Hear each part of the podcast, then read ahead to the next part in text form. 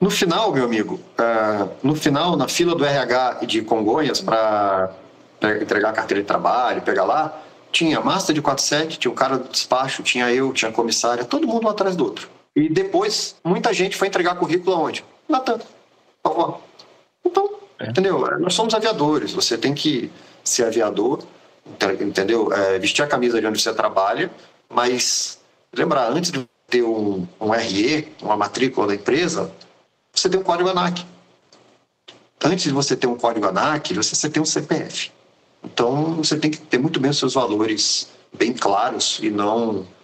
E é a gente fala, né? É, você não pode nem ser arrogante, porque mundo dá voltas e o colega que está na outra empresa ele está fazendo exatamente o que você faz na sua, ou seja, voando, realizando o sonho dele, ganhando o dinheiro dele, sustentando a família dele e vestir a camisa sem ofender os outros e eu vestir a camisa, né, sem que a gente fala, sem abaixar as calças também, né, sem fazer as coisas, os fins não justificam os meios. Então vai ser profissional Exato. sempre.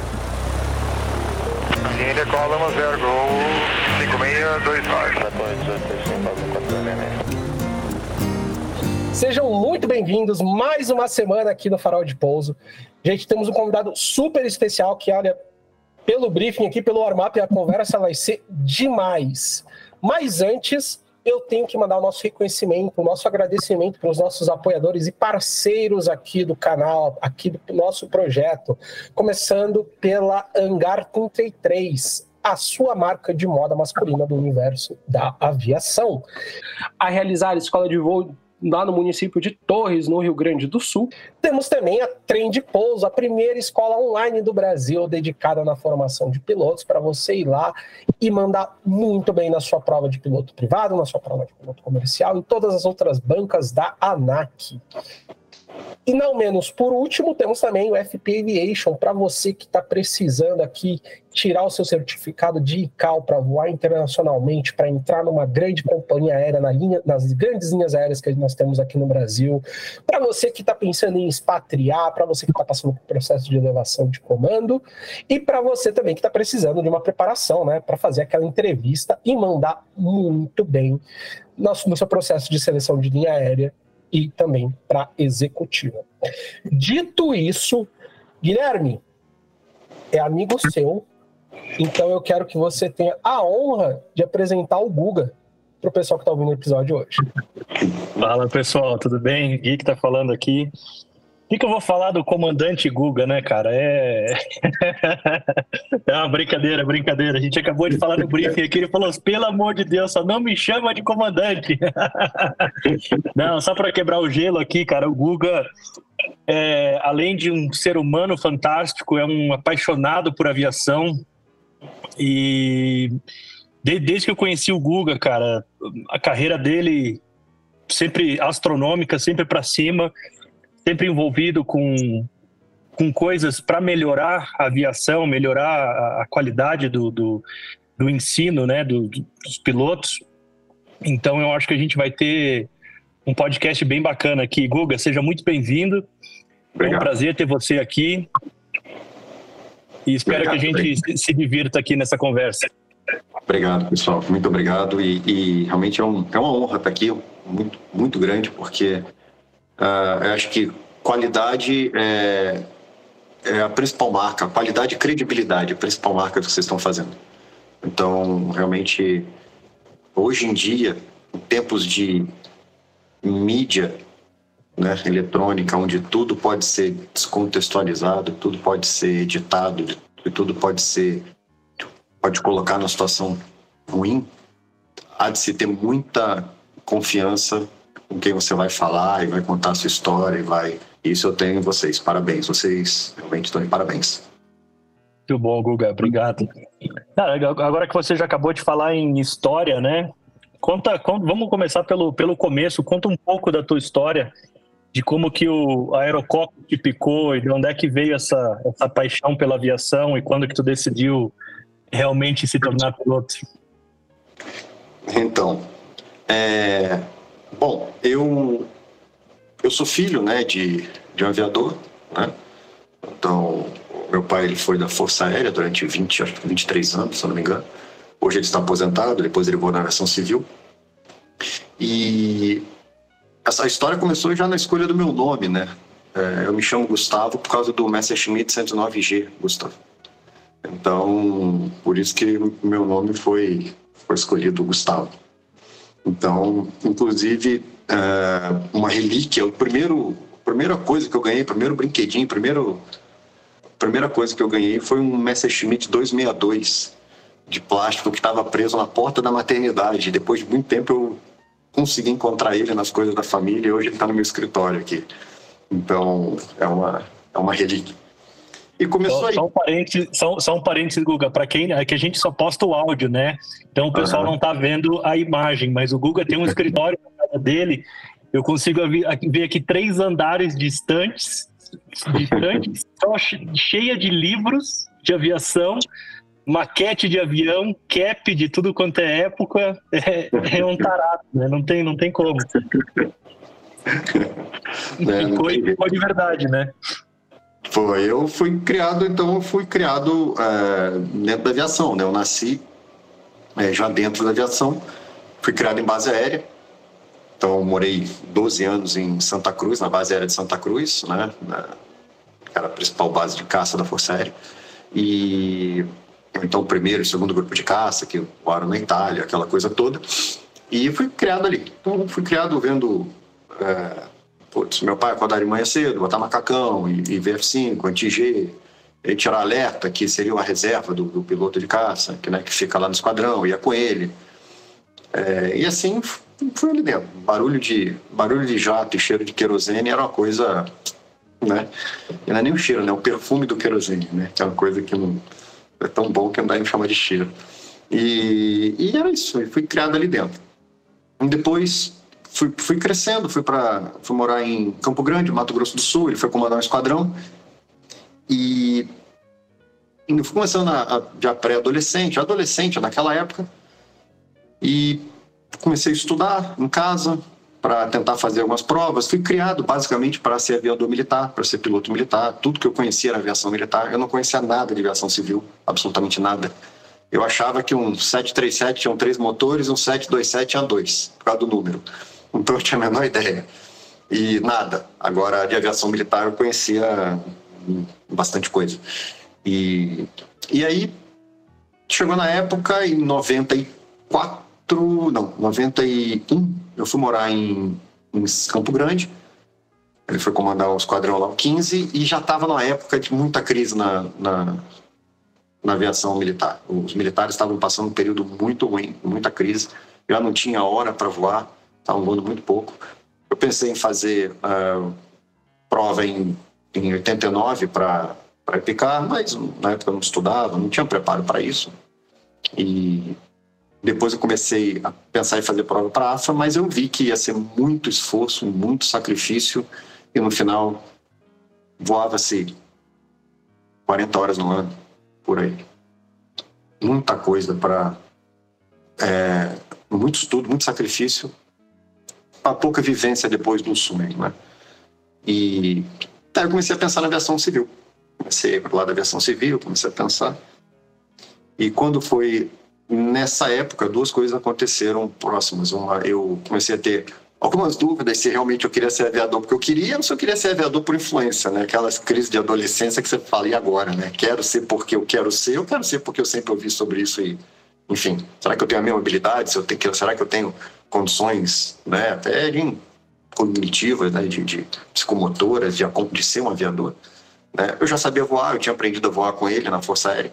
Nos finais de semana, quando eu era guri, às vezes com sete anos, oito anos, a gente ele cuidava daquele stand de tiro da Marambaia, que é a região da Marambaia, e todo sábado a gente ia para lá num regente. E eram os dias que eu tinha minhas aulas de voo. Então eu aprendi a voar de Santa Cruz a Marambaia ali, um regentezinho. Caraca, meu. Eu aprendi a voar. E aí, ali com uns sete anos ali, mais ou menos oito anos, mais ou menos ali, eu fiz meu primeiro pouso em Santa Cruz. Na verdade, foi mais uma queda controlada, mas ainda deu para o avião no dia seguinte. Mas foi a primeira vez que eu, que eu consegui fazer um, alguma coisa assim. E, na verdade, voava mais por instrumento que visual, né? Que eu era pequenininho, então botava almofada, mas eu ficava olhando para fora, eu voava mais. eu aprendi a voar mais por instrumento que visual. Cara, que demais. É, aí fui, fui crescendo. Quando foi em 91, como eu falei, uh, a gente saiu de Campo Grande, ele teve uma proposta para ir para VASP, abandonou o comando, entregou, foi para reserva, uma proposta boa, ele ia para MD-11, a gente ia morar em Los Angeles para ele fazer a rota de Seul. E aí abandonou tudo, fomos embora para o Rio, fomos morar na casa de uma tia minha, de favor.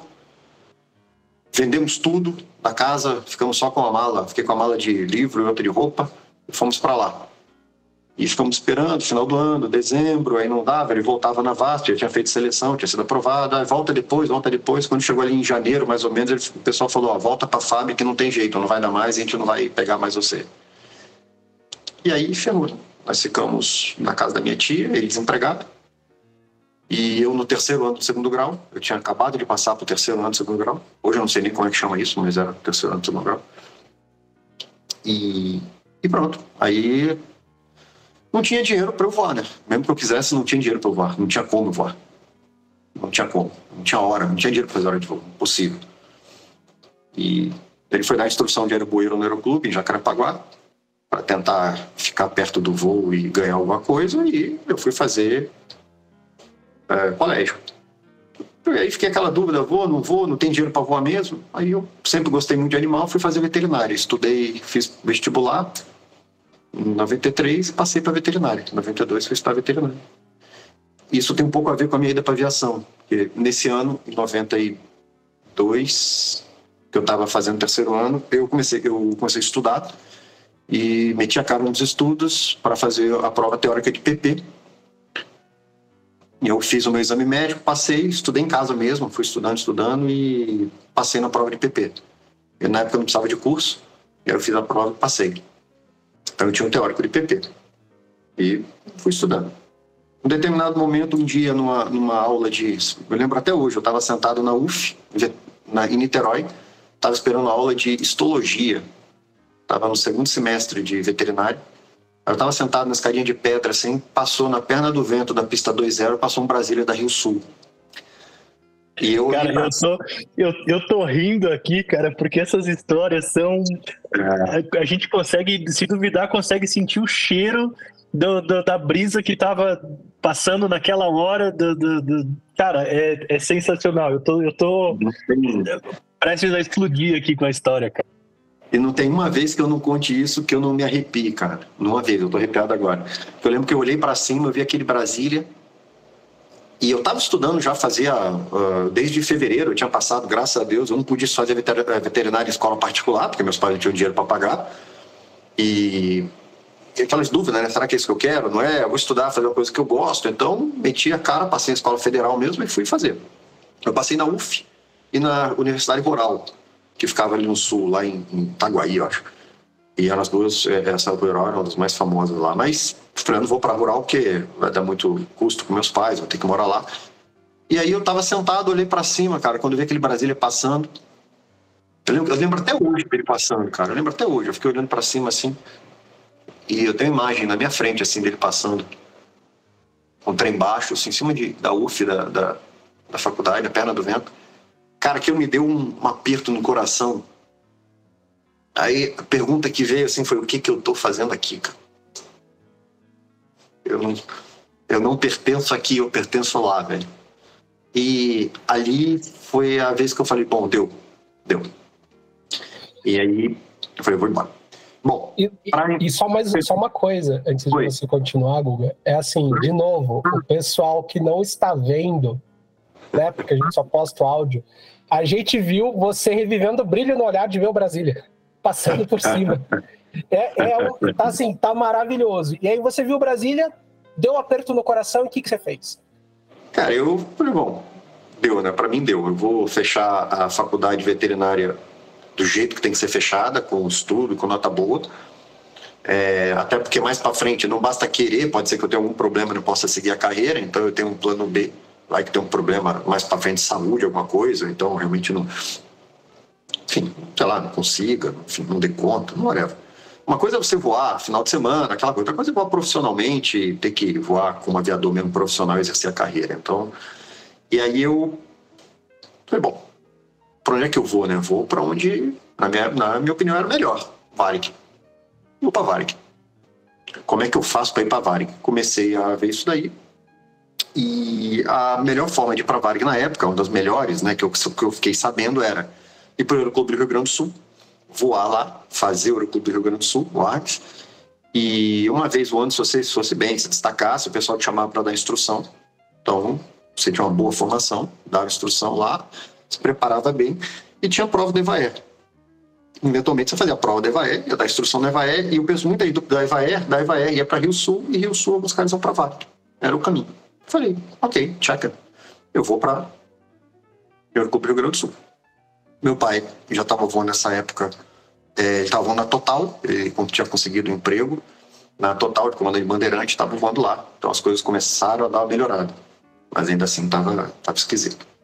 E falei, bom, vou para o Clube do Rio Grande do Sul, de repente. A gente tinha uns contatos, de repente eu faço lá as horas e pago depois da instrução. E vou por aqui, por esse caminho. Ok. Isso foi ali no segundo semestre de, de 93, ok? Quando foi, cara, eu acho que outubro, final de outubro de 93, eu fico sabendo que a Varig junto com a PUC do Rio Grande do Sul, criaram um curso de Ciências Aeronáuticas.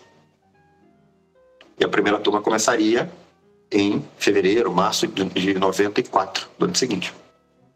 E para entrar, teria que fazer um vestibular. Falei, pô, desgrila, meu Deus do céu, eu tô. Eu, já, eu tinha entregue meus livros todos do, do terceiro ano para uma colega minha que ia fazer curso de medicina, eu tinha dado os livros todos para ela.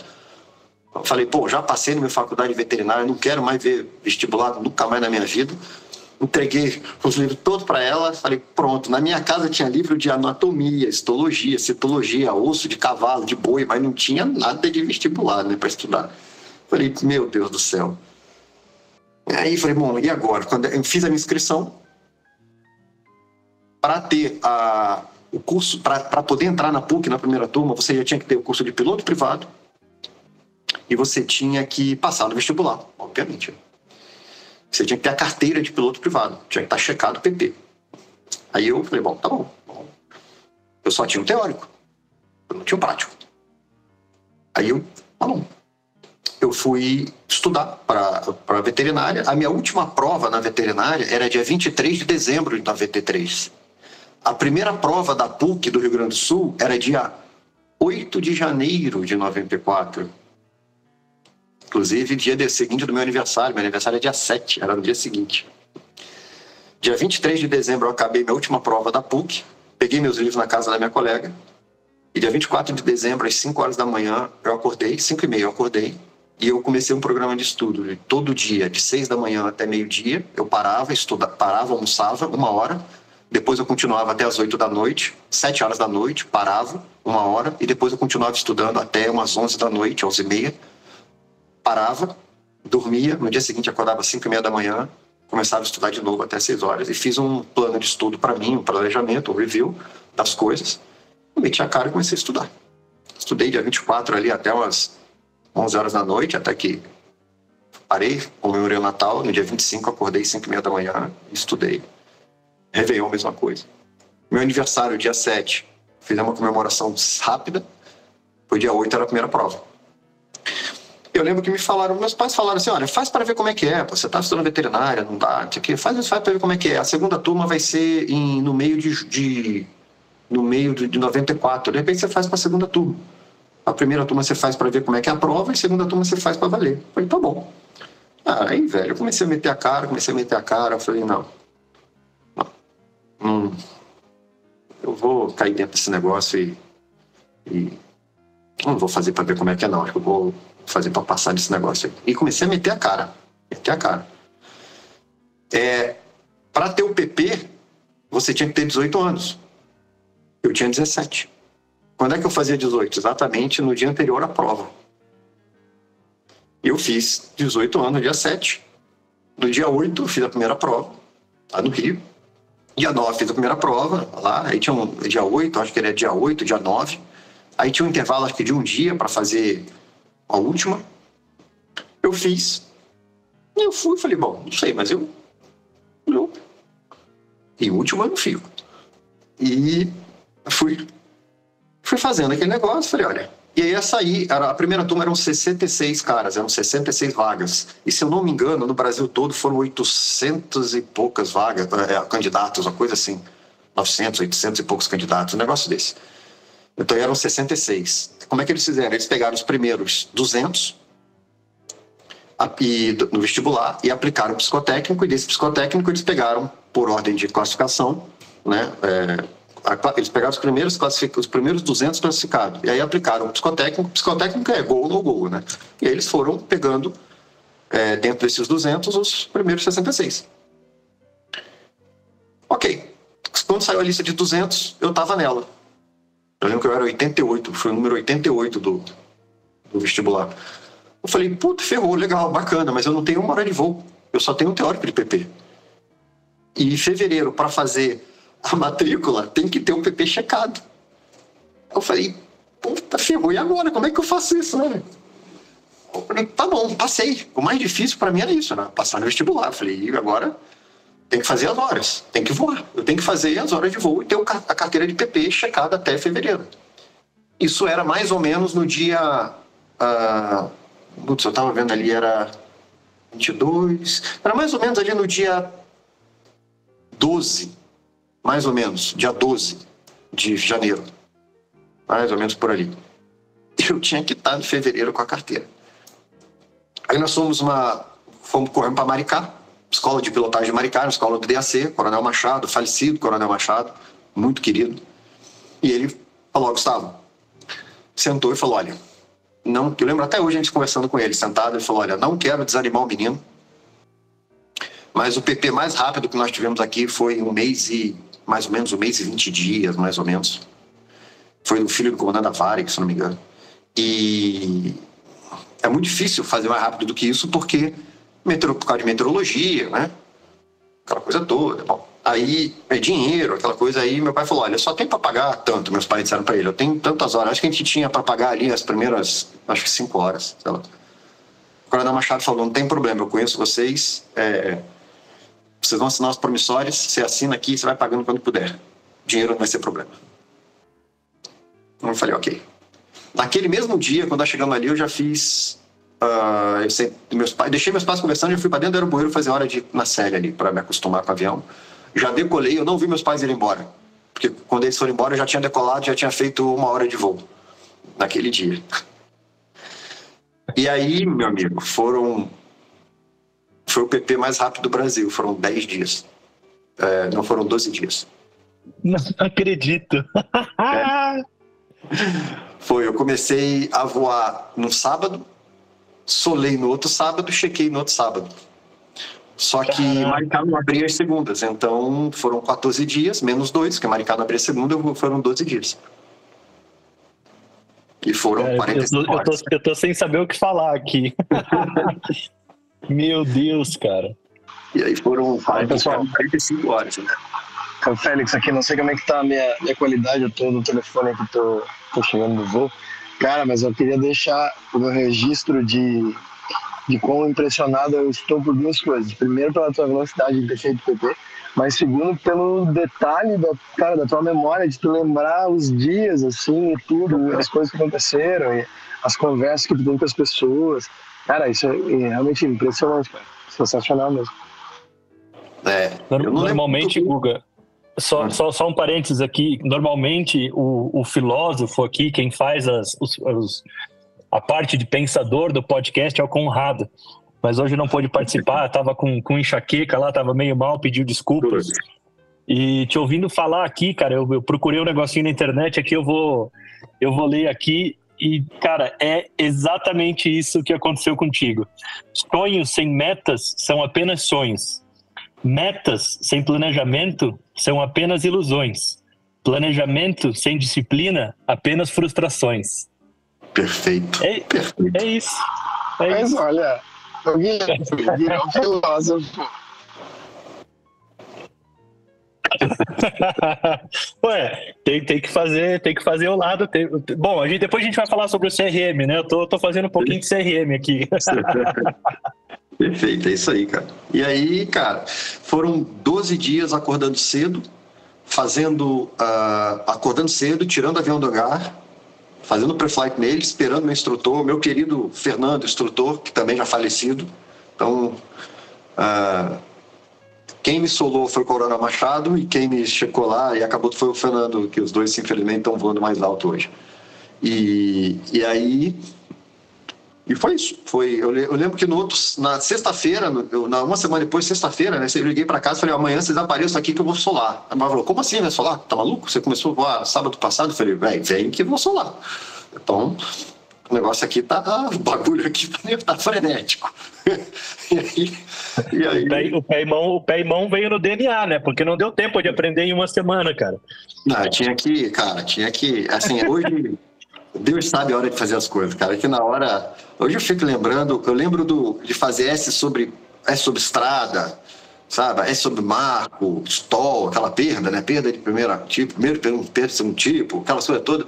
É, era assim, graças a Deus as coisas iam, iam, iam, graças a Deus, porque não tinha tempo para ter dúvida. Eu não tinha, eu não tinha tempo para ter dúvida. Né? Eu lembro que nas navegações eu é, tinha uns, os roteiros de navegação, né? A navegação de duas, uma hora, uma hora e meia, né? Eu o Fernando falou, cara, você vai fazer navegação de duas horas e meia. Então você monta, você manda, monta o, o roteiro, faz o planejamento, traz para mim que eu vou analisar, vou aprovar e você faz. Eu falei, tá bom. Ele, ó, pode ir. Aí lá ia eu, saía eu voando lá, fazendo minhas navegações solo. E, e era aquelas coisas, né? Ia pro seguro de tráfego, tinha que fazer, fazia 15 pousos e ia embora. E tinha que fazer, tinha, não tinha tempo, cara, não tinha tempo para ter dúvida. E o mais interessante foi que entre isso, entre a, a, a, o nome no vestibular e a matrícula, tinha um psicotécnico. Então, eu estava fazendo hora de voo.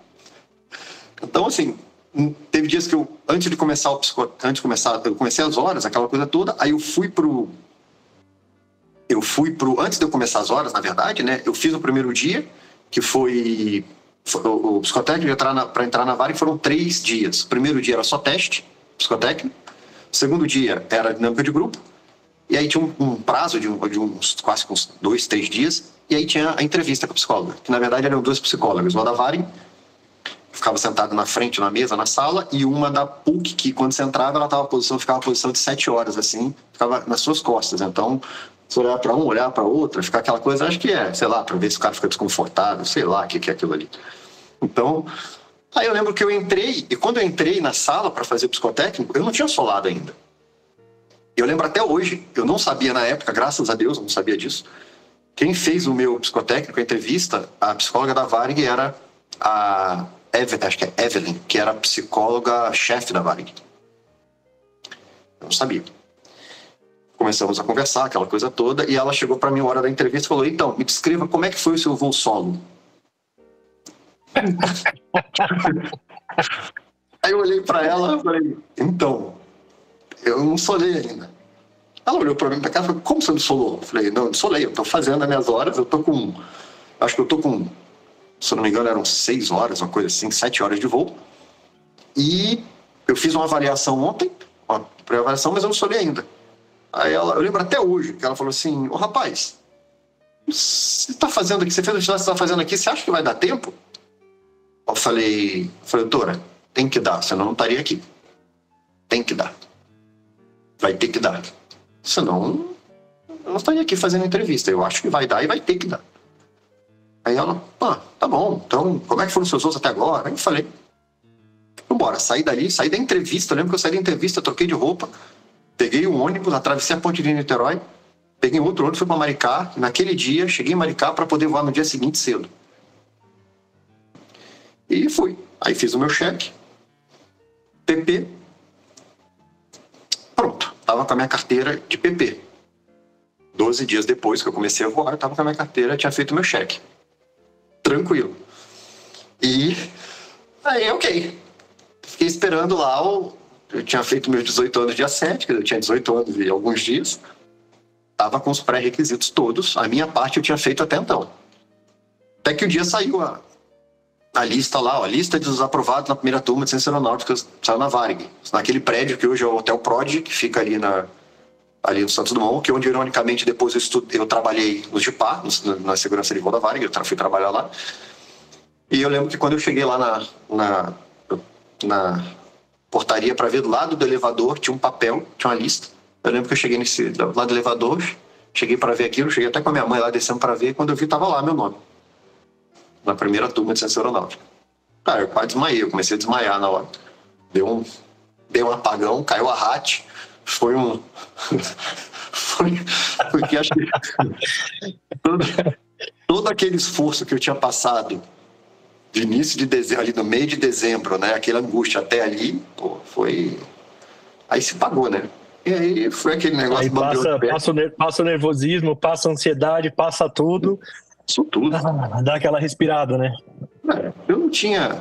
Eu saí correndo para fazer. Eu não tinha. Eu não tinha identidade é, civil, só tinha identidade da FAB, essa identidade militar que a gente tinha. Cara, eu não tinha nada. Eu CPF, eu fui tirar os documentos todos, saí correndo.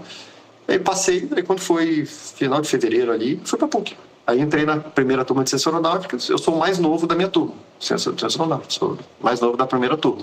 E aí entrei na primeira turma em 94 e comecei a jornada. E aí foi, foi interessante quando eu cheguei em janeiro de. Quando eu, eu tinha checado tudo, eu cheguei em janeiro ou fevereiro, uma coisa assim de. É, foi final de janeiro, fevereiro de 94.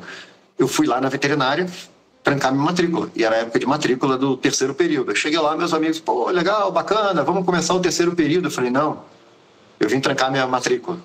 Como assim você veio trancar sua matrícula? Eu tranquei bem, eu terminei o primeiro ano de ciência de veterinária, eu terminei bem. Na faculdade federal, eu terminei com eu terminei com um CR meu a 80 e 87, 81, uma coisa. Para a faculdade de veterinária é um CR muito bom. Eu falei, não, eu vim trancar. Como assim trancar? Eu falei, não, é, eu virei piloto, tô indo curso da Vale, no Sul, ficou todo mundo olhando para minha casa sem entender nada. É como assim, cara? Piloto? Onde é que você fez isso, né? Quando você fez isso? Eu fiz agora, nos últimos 20 dias aí. E aí, pronto, tranquei minha matrícula e fui embora para o Sul. Assim eu comecei a PUC. E Cara, que demais, Guga, que demais. É, a, gente, a, gente, sempre, a gente sempre fala aqui no, no, no podcast que acho que a gente tenta trazer bastante isso, né? Que acho que a aviação não foi, não foi fácil para ninguém, né? Todo mundo que a gente chama para conversar, para contar a história, é, a história se repete, né? É de, de, de, de muito trabalho, de muito estudo, de muita garra, de muito foco. E, de novo, cara, contigo é, é, a mesma coisa. A gente tem que ter essa determinação, tem que ter essa meta, tem que ter essa garra, senão a gente vai ficar sentado lá olhando o Brasília passar na perna do vento e não vai fazer nada na vida, né? A gente ainda não Exato. pegou um herdeiro milionário aqui. É, tem isso também. Então, longe disso. E, então, assim, cara, foi, foi isso.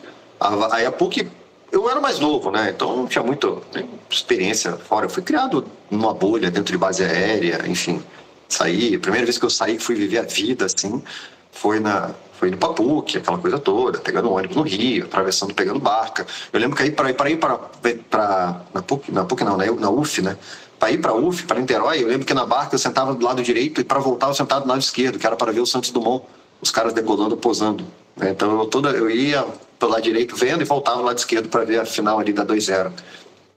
E aí foi isso. Eu comecei porque eu estudei, teve gente da minha turma que passou com o pé nas costas, tranquilo, eram caras mais velhos, minha turma é bem heterogênea, é bem heterogênea, tem caras muito mais, tem cara que tem oito anos mais, é, oito anos mais velho do que eu, então, é cara que já era copiloto de aviação executiva, cara que já tinha feito, tinha feito prova da Evaera antes, com PLA teórico, bem experiente. E, e eu, e acho que os menos experientes ali, se eu não me engano, era eu, a Camila, acho que a Malu, a Maria Luísa, a Maluzinha, a Camila, eram os mais, acho que eram os mais. E tinham mais uns dois eles, mas com certeza eu era o mais novinho ali.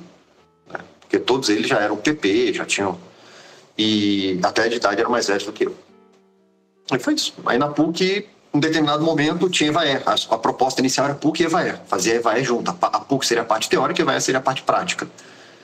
Quando foi em 95, final de 95, começou a, eles começaram a separar os grupos de meio de 95, né, ali segundo semestre.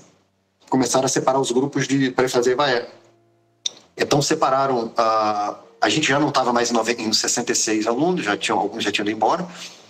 Então a gente, eles pegaram separaram por nota, por classificação da turma, por nota eles separaram quase ali 10 grupos de seis alunos, mais ou menos. Então eram cada cada grupo eram três duplas, mais ou menos. E e aí a gente começou. Eu podia escolher a partir da, do segundo grupo, eu podia escolher já. Estava relativamente bem colocado. Eu escolhi essa, a partir do terceiro. Essa, essas horas de voo da Eva Air eram, eram pagas. Vocês também tinham que pagar essas horas, tudo não. como era o clube normal.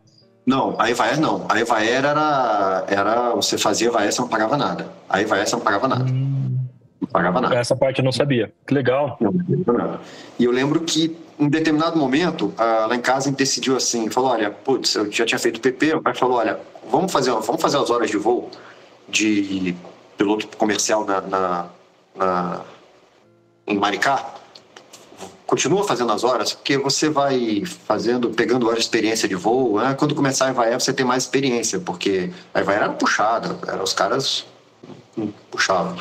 E você tem mais experiência, já que você é muito novo, você vai pegar mais experiência de voo. Quando chegar a hora de fazer Evaé, você tá tão cru. Falei, ok, você vai ficar parado um ano, um ano e meio, fazer nada para cair dentro de um, um erro depois, um, um AST, que era um multimotor, um simulador multimotor, você vai fazer isso. Falei, tá bom. E aí eu comecei, então às vezes folgas que eu tinha, é, nessa época meu pai já estava na TAM, eu pegava um passe, eu ia para o Rio e eu lembro que eu consegui até uh, uns dois passes, eu acho que na época, uh, com a Malu, né? O padrasto dela, ele voava na Rio Sul, então ele conseguiu, conseguiu os passos para ela, conseguiu os dois passos para mim. Eu lembro que a gente a gente ia para o Rio, né? Eu morava no Rio naquela época, minha família morava no Rio. Teve uma vez que eu não via minha família.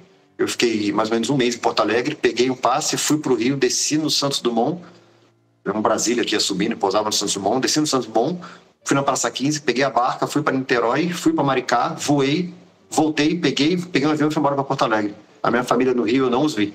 Eu fui direto, fui só voar. Para voar. E, e até teve um, um caso engraçado que a gente subindo, nós pousamos em, acho que foi em Joinville, em Brasília. Tava um tempo ruim para burro, a gente pousou em Joinville. E eu. E aí, putz, o eu tava de extra, né? Aquela coisa toda, de passe, né? A Malu ia, que a Malu, eu, pô, o padrasto dela era. Era antigão na, na Rio Sul, enfim ela tinha, né, claro, normal, toda, todo suporte, a prerrogativa para continuar. E, e lotou o avião. E aí eu me desembarcaram. Eu desci, tava uma chuva danada em Joinville, eu desci do avião, uma chuva danada, o pessoal falou, não, vai embora não, fica aí debaixo da asa, que pode ser que passageiro não chegue, nós vamos esperar. E esse passageiro tudo com pena. Eu desci com a minha mala, fiquei debaixo da asa do Brasília, chovendo, fiquei debaixo da asa do Brasília. E eles esperando. Até que deu hora de, de fechar o voo, o despachante veio correndo e falou: entra, entra, que os passageiros não chegaram, entra, entra. Aí sobrou um lugar. Aí eu voltei para o avião, os passageiros do avião tudo aplaudindo, batendo palma, uma velhinha, graças a Deus, meu filho, você voltou, eu todo molhado, na mão. Cara, que demais. Que viagem. E aí eu voltei. Hoje, isso, isso, isso é o tipo da história que a gente lembra agora quando tá na cabine e tem extra para embarcar, né? Você faz de Exatamente. tudo para conseguir levar um, levar um extra para não deixar ninguém para trás, né? Exatamente, exatamente. Exatamente isso. E aí eu fui embora para Brasília, fui para o Rio, então em 96 eu comecei, em janeiro de 96 eu comecei a fazer Vaer. Eu comecei Vaer. Então era assim, eram quatro fases. A ST, que era o simulador de motor, o Arrow, que era um avião, era um tipo um curisco é, anabolizado, vamos dizer assim. Né, que tinha uma, um avionics muito boa, a avionics dele era, era, a aviônica dele era muito boa, tinha HSI, RDMI, era um avião, era um avião muito, muito bom. Isso, isso que eu ia falar, um parênteses para quem está escutando, né? Uma aviônica muito boa naquela época não era, não estamos falando de GPS, de tela, de nada disso, né? A gente estava contente com HSI, um RMI. Pô, era maravilha, cara. HSI RMI era um, pô, era um paraíso. Aquilo ali era. Você, quando você entrava para fazer um procedimento IFR, você não precisava rodar aquela rosa do vento, aquele cartão de, de, de proa. E, é isso que eu ia dizer. O cara, falou, o cara falou em limbo, limbo móvel, dá até um arrepio. Não, Deus me livre. Você falava assim, meu Deus do céu, é hoje. Entendeu? Era, a gente chama revolta dos ponteiros, né? Os ponteiros começavam a gritar, rodar para um lado e para o outro lado, você ficava. e aí. aí... E eu, comecei, e, então eram quatro fases. Então, quando um grupo começava o ST, ele terminava o ST e passava para o erro, o outro grupo, o grupo 2, começava o ST, que era um simulador bimotor, e, é, que era a padronização básica da EVAER, é, bimotor, né? que já era a padronização que a Varig esperava que os alunos chegassem lá no, no, quando eles fossem entrar nos aviões básicos dela. E aí, quando o cara tem, o, o primeiro grupo passasse para o Sêneca, Sêneca 2, a gente, o segundo grupo ia para o erro e entrava o terceiro, começava, e assim ia. E a última fase, a quarta fase, era o Jet Trainer. Eu comecei. Eu comecei, vou ao ST, vou ao Erro, fui pro Sêneca, comecei o Jet Trainer. E, e aí acontece aquelas coisas assim que a vida a vida dá, né? Mais uma vez que eu agradeço, eu olho para cima, às vezes eu vejo. É, eu agradeço essas coisas, né? Agradeço. É, que bom que o meu o meu anjo da guarda voava Mach 3, né? Então, ele. E eu falo assim: meu anjo da guarda era um Ewoks daquele lá, entendeu? Era um, ficava, ficava sempre atento e pegando as coisas longe para mim. Eu, e aí, quando eu terminei o Sêneca, não tinha previsão para começar o Jet Trainer. E aí eu fui para eu fui para casa, para São Paulo, e fiquei esperando lá. Eu tô um dia em casa, assim, a minha, a minha família tinha saído. E eu já conhecia a, a, a minha ex-mulher, né? Ela já conhecia, ela, ela voava na VASP nessa época. Eu tinha saído também para voar, aquela coisa toda. E saiu todo mundo, eu tava lá, cheguei em casa. Quando eu vi, ligaram para casa, atendi o telefone, era o pessoal do Evaer. Falando, Gustavo, o seu jet trainer estava previsto para começar em agosto, de agosto, mas a gente tá, abriu uma vaga aqui, enfim, deu uma questão aqui na, na no, aqui no negócio e a gente vai começar agora o seu já treino. Então, você tem como começar? A gente vai puxar a dupla, que era a última dupla, a gente vai puxar para vocês. Vocês eram a última dupla do, do terceiro grupo. Vou começar agora. Eu falei, tranquilo, você pode vir quando? Eu falei, amanhã. Cheguei, comecei, fiz uma mala, joguei as coisas dentro da mala. Deixei um recado, não existia celular, essas coisas na época. Deixei um recado em casa falando: ó, a velha ligou, vou recomeçar o meu treinamento amanhã, já treino, peguei um avião, fui para Porto Alegre. Beijo para todo mundo. Fechei a porta, fui para o aeroporto, eu tinha um passe da TAM, peguei um Fokker 100, fui embora para Porto Alegre. Isso fez toda a, fez a diferença porque eu comecei o já treino, aí conseguiram achar os caras, é, o cara que era dupla, né? Eles começaram atrás da gente.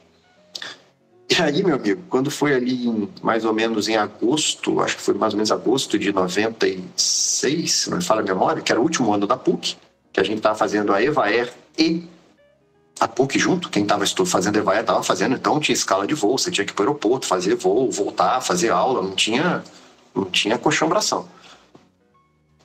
Quando foi em agosto, a, e eu estava nessa época eu já tinha eu tinha tido a, a, tal da comandante e sua função administrativa, que era a aula de CRM na PUC, foi a primeira cadeira de CRM na PUC que nós tivemos.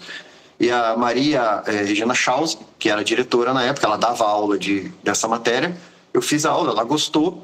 Lá, eu fui bem na matéria, ela me chamou para ser monitor junto com o Rodrigo Rusk, que é o 01 da minha turma, para gente ser monitor de CRM para a segunda turma. Então foi aí que começou o meu contato com CRM. Eu fui monitor, fui os primeiros monitores de CRM da PUC para a segunda turma.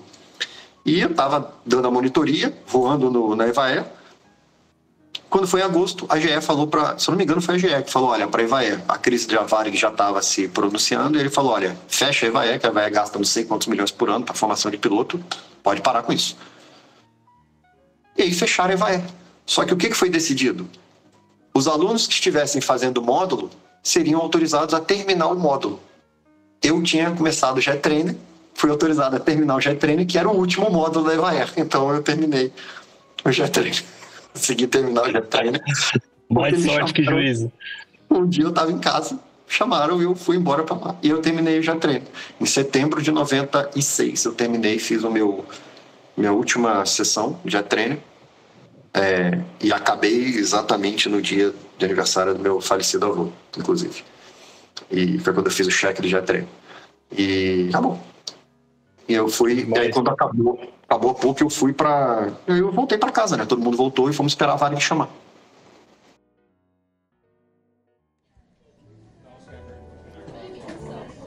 Hora do cafezinho do farol de pouso. Um oferecimento. AV House. Arquitetura aeronáutica, projetos de hangares, aeródromos e condomínios aeronáuticos. De pilotos para pilotos. E Nexatlas, o aplicativo definitivo de planejamento de voo e navegação aérea do piloto brasileiro. Ajude o Farol de Pouso a continuar produzindo conteúdo aeronáutico de qualidade. Acesse apoia.se barra farol de pouso e contribua você também. Você escolhe com quanto quer ajudar. É rápido e sem complicação. Acesse também linktree barra farol de pouso e confira todos os conteúdos EAD já produzidos pela nossa equipe. Você ajuda a gente e ainda alavanca sua carreira. Procurando melhorar seu inglês, se preparar para sua primeira seleção de companhia aérea, buscando sua elevação para comando ou pensando em expatriar? Então conte com a gente. Acesse FP Aviation no Instagram ou LinkedIn e fique pronto para o mercado de trabalho. Agora, de volta ao nosso episódio.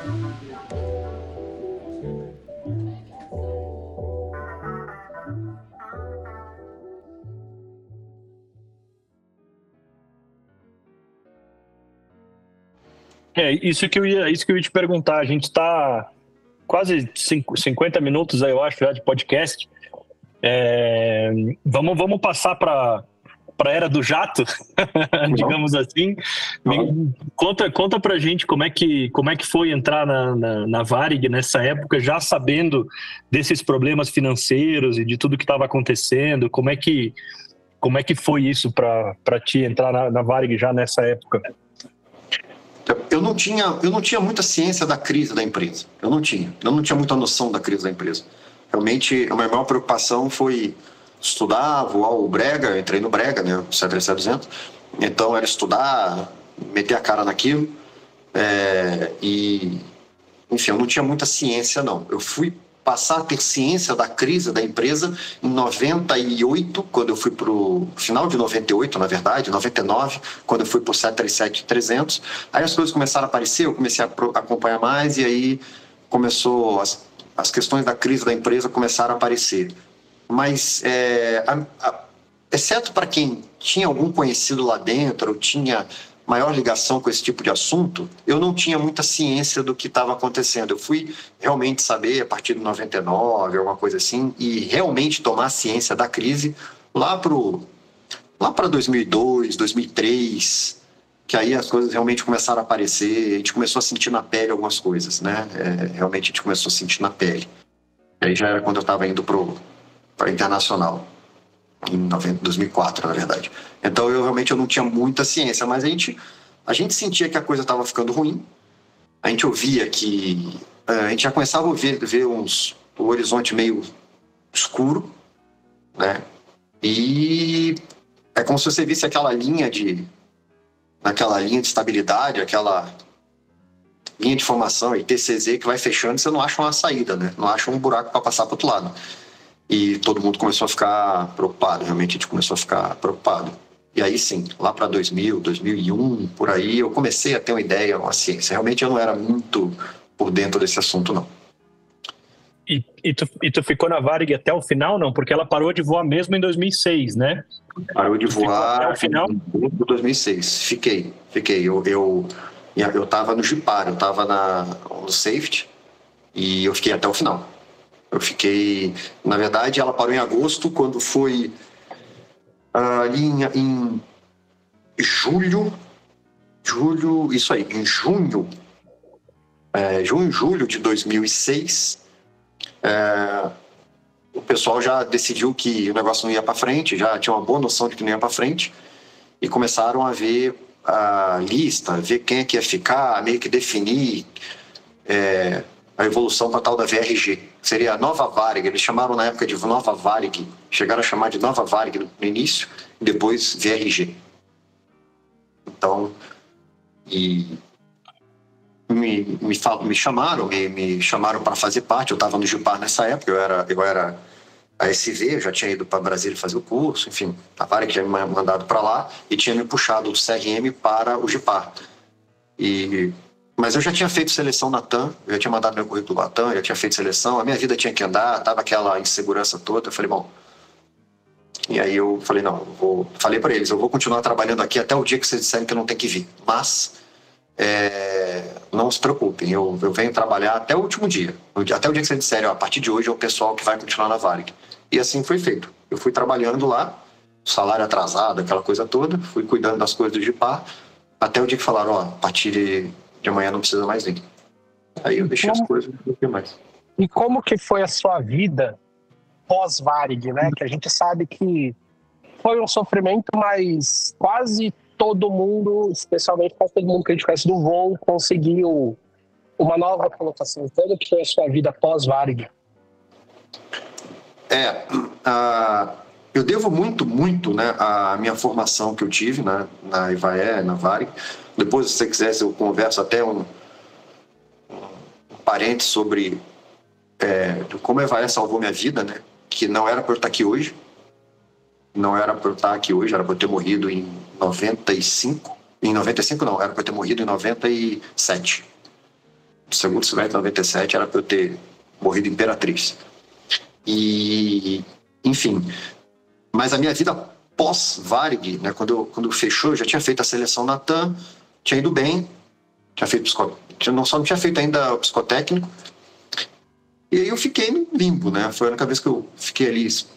A Varg, eu assinei a demissão tudo em outubro, em é, agosto de 2006. E a, a TAM ainda não tinha me chamado. Então eu fiquei esperando a TAM me chamar. A TAM me chamou, me chamou dia 23, a minha admissão é dia 23 de outubro de 2006. Né? Que belo presente dia do aviador, hein? Exatamente, exatamente. é, e, e aí eu, o dia do aviador, entrei lá e comecei e comecei a fazer meu ground school do, do Airbus A320 na TAM. Né? Então foi, era uma empresa que eu já conhecia, porque o meu pai tinha voado na TAM durante nove anos, ele tinha sido comandante na TAM nove anos, ele foi o safety da TAM durante um bom tempo. E então eu conhecia bem a empresa, conhecia as pessoas e tudo. Uh, ele já não estava mais lá, já tinha ido embora. Meu pai, nessa época, ele já estava bom de Singapura. E, e eu entrei. A empresa não era estranha para mim, eu estava. Era familiar, me sentia bem lá, muito bem. Então, entrei na TAM e comecei a estudar, e voar o 20. Fui muito bem recebido, enfim, voar o 20. Algumas pessoas né, na rota tinham aquela, aquela coisa de, ah, você é Varig, você é sangue azul, aquela coisa toda. É, aquela coisa que a gente tem na aviação, não tem jeito. Também motivado pela arrogância de alguns aviadores da época da Varig, que realmente a gente sabe que existia, né? Então. Outras, outras épocas, né? Isso já. Isso. É, muito, antigamente o piloto era visto como, como rei, né? E, e eles acabavam, acho que, assumindo essa postura e talvez vinha um pouco de arrogância, mas acho que já, é, já, já passou isso. No final, meu amigo, uh, no final, na fila do RH de Congonhas para entregar a carteira de trabalho, pegar lá, tinha Master de 47, tinha o cara do despacho, tinha eu, tinha a comissária, todo mundo um atrás do outro. É. E depois, muita gente foi entregar currículo aonde? Na TAM. Então, é. entendeu? Nós somos aviadores, você tem que ser aviador, entendeu? É, vestir a camisa de onde você trabalha, mas lembrar, antes de ter um, um RE, uma matrícula da empresa, você tem um código ANAC. antes de você ter um código ANAC, você tem um CPF. Então, você tem que ter muito bem os seus valores bem claros e não. E a gente fala, né? É, você não pode nem ser arrogante, porque o mundo dá voltas e o colega que está na outra empresa ele está fazendo exatamente o que você faz na sua, ou seja, voando, realizando o sonho dele, ganhando o dinheiro dele, sustentando a família dele e vestir a camisa sem ofender os outros e eu vestir a camisa, né, sem que a gente fala, sem abaixar as calças também, né, sem fazer as coisas, os fins não justificam os meios. Então é ser profissional Exato. sempre. E Guga, entrando, entrando agora mais um, é, saindo um pouco do voo e entrando mais na parte, digamos, administrativa, é, eu sei que você depois entrou no safety da TAM, você é envolvido com CRM até hoje. Conta, conta pra gente um, um, pouco o que, que te atraiu nessa parte do safety ou do uhum. CRM ou do, do, qual, qual eram as tuas metas entrando em um departamento desse tão importante para uma empresa? Qual era a tua visão e, e, por que, que te chamou tanta atenção fazer parte de um, de um, de um, de um departamento desse numa empresa aérea? Então, eu, em, eu acho que foi no ano de 2000, se não me engano, foi em 2000, eu fiz o meu CRM na Varig como aluno. E eram dois dias de aula, e eu gostei muito. Eu já tinha sido monitor na PUC e eu gostava do assunto, gostava da, da matéria, né, do, do, que abordava. E eu gostei muito, e eu fui bem na aula, CRM. Eu fui bem, gostei, enfim. Eram comissários, pilotos juntos na sala no centro de treinamento de Congonhas. E eu fui bem. E no, ao final da aula, é, eu lembro que a coordenadora uh, do CRM e os facilitadores me chamaram e disseram que eles tinham gostado tudo e me chamaram, perguntaram se eu queria ser facilitador de CRM. Eu falei, pô, quero, gostei, quero, obrigado. É, pois é, aquela coisa toda, vamos ser copiloto ainda, na Nacional, então vai ser um desafio. Porque imagina, na Varig, copiloto da Nacional, da aula sobre liderança, hum, né? né? É, é uma coisa interessante. Não, eu tive essa experiência né, na TAM anos depois e era na TAM anos depois. Mas imagina para ti naquela época ainda na Varig, meu Deus. É, o tempo de Varig. Então, assim, é, o que aconteceu? Eu descobri isso logo numa das primeiras aulas, meu amigo, que eu fui dar lá no Rio de Janeiro. Eu lembro que eu estava dando aula na sala, e nessa sala, nessa aula, tinham três criaturas que depois eu fui conhecê-las mais assim é, próximas, infelizmente, que eu fui voar com elas no, na Internacional e com duas delas, na verdade, não, com uma delas.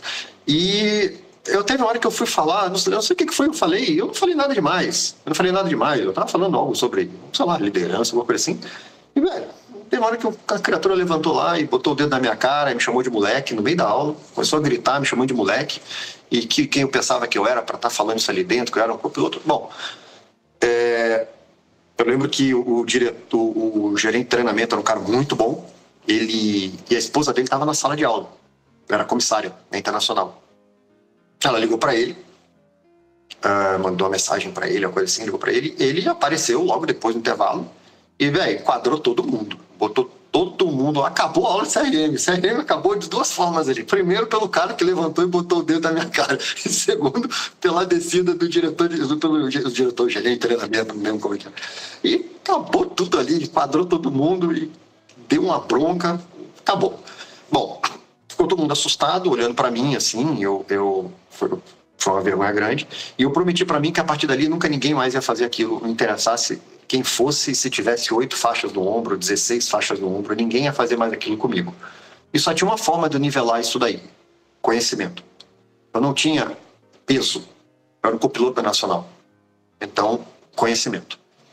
Eu comecei a estudar e meter a cara que nem um condenado, estudar. A minha ex-mulher, ela fazia psicologia, eu pegava livro, pedia livro na faculdade dela para estudar sobre liderança, sobre estresse, fadiga, um monte de coisa. E eu meti a cara, estudava em casa, que nem um condenado. Comecei a estudar, estudar, estudar e comecei a, a conhecer o assunto, ficar bom no assunto.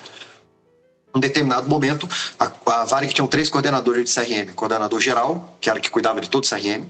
Que é coordenador é, administrativo, que era o cara que era responsável por quantos os facilitadores tinham que dar aula fora, ver hotel, transporte, essas coisas diárias. E o coordenador técnico, era o cara que cuidava da do conhecimento, da parte técnica, da padronização dos facilitadores, de apostila, do, de o que, que tem por trás do assunto, alerta situacional, que era como a gente ainda tratava na época, né? a gente não falava consciência situacional naquela época. Ou seja, toda a matéria, todo o assunto, né? todo o conteúdo é, técnico do CRM era o coordenador técnico que cuidava. E ela me chamou para ser coordenador técnico, que eu comecei a conhecer bastante do assunto. E assim eu virei coordenador técnico, subi coordenação técnica, como copiloto da Nacional até ainda, em 2000 e alguma coisa ali, 2002 por aí. E 2001, 2000, né, 2002, 2002. E aí pronto, aí comecei a dar aula e assim fui. E cara, me garantia dentro da sala de aula, até brincava, que às vezes chegava lá e tacava fogo, o pessoal brincava, você é doido, que eu falava umas coisas, tacava fogo, a sala pegava fogo, e aí eu ia lá e abaixava o fogo e tomava as rédeas de novo. Aí virou até brincadeira, assim. Eu falava uns negócios, o pau quebrava, todo mundo gritava, era uma confusão. E aí eu pegava de novo o controle com conhecimento, entendeu? Mostrando. E no final, é... e pronto. E, e, assim eu fui. Eu fui me especializando em CRM, fui montando as apostilas e, e fazendo reunião com o pessoal e, e levando muito para a parte teórica. Eu acho que o, o, CRM sala de aula é muito fácil é, você chegar e falar de liderança e aí um cara que tem 20 anos de, de experiência com pô, pala bordada, antigão, vai falar assim, ah, ok, para mim, eu sou comandante há 20 anos, 30 anos, eu acho que liderança é isso daqui. Pô. E você, com três anos de companhia, de quatro anos de companhia, você vai falar o quê? Entre o que você acha e o que ele acha, o que ele acha tem muito mais peso. Se você não entra com conhecimento, você não consegue resolver isso daí. Se você chegar e falar, olha, eu tô ok, mas a teoria da liderança diz isso, isso e isso, nós temos várias abordagens, não tem uma só, tem várias abordagens, enfim, você começa a abordar o assunto de forma embasada, você nivela um pouco essa balança. E, é, e foi o que eu vi. A única forma de eu sobreviver ali era mostrar para quem estava assistindo aula que eu tinha credenciais para estar ali na frente. E que quem quisesse conversar comigo sobre o assunto, eu estava ali para conversar, eu me garantia. E foi o que aconteceu. Eu fui, cara, graças a Deus, muito bem. Até 2003, quando um dos facilitadores, que é o Vanderput, saiu do CRM, a gente dava, a gente, dava aula de CRM junto, nós éramos é, facilitadores juntos. O, CR, o Vanderput saiu e assumiu o GIPAR, o safety da Varig. E aí ele me chamou. Pediu para eu ir pro, se eu queria trabalhar com ele no safety da Varig. E aí eu fui, fui pro GIPAR. E aí eu tive um hiato, vamos dizer assim, no meu trabalho com o CRM. Que aí eu fui trabalhar com segurança, que é uma paixão que eu tenho. E fui pro CENIPA, fiz o meu curso, fui muito bem, graças a Deus, e trabalhei no safety da Varig até a Varig fechar. E depois na TAM, eu voltei a trabalhar com safety na TAM. Né? E depois do, do, acidente de Congonhas, quando eu, eu trabalhei no acidente, aí o pessoal, tive contato com o pessoal do safety, e em 2008 eles me chamaram, final de 2007, na verdade, eles me chamaram para ir para a TAM. E aí eu fui para o safety da TAM. E fui trabalhar lá.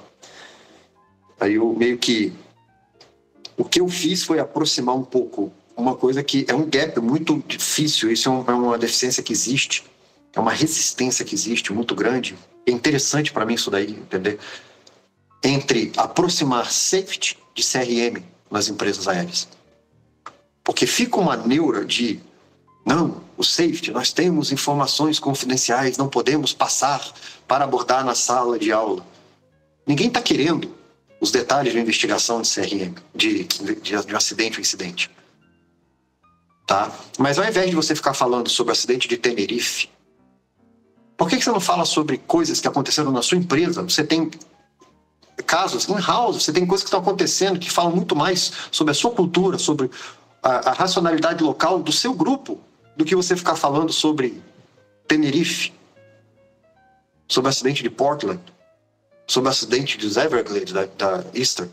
Pô, nós temos um problema que aconteceu com um avião nosso, lá em Teresina, lá em Cuiabá, lá em Porto Velho, e você tem muita coisa para aprender.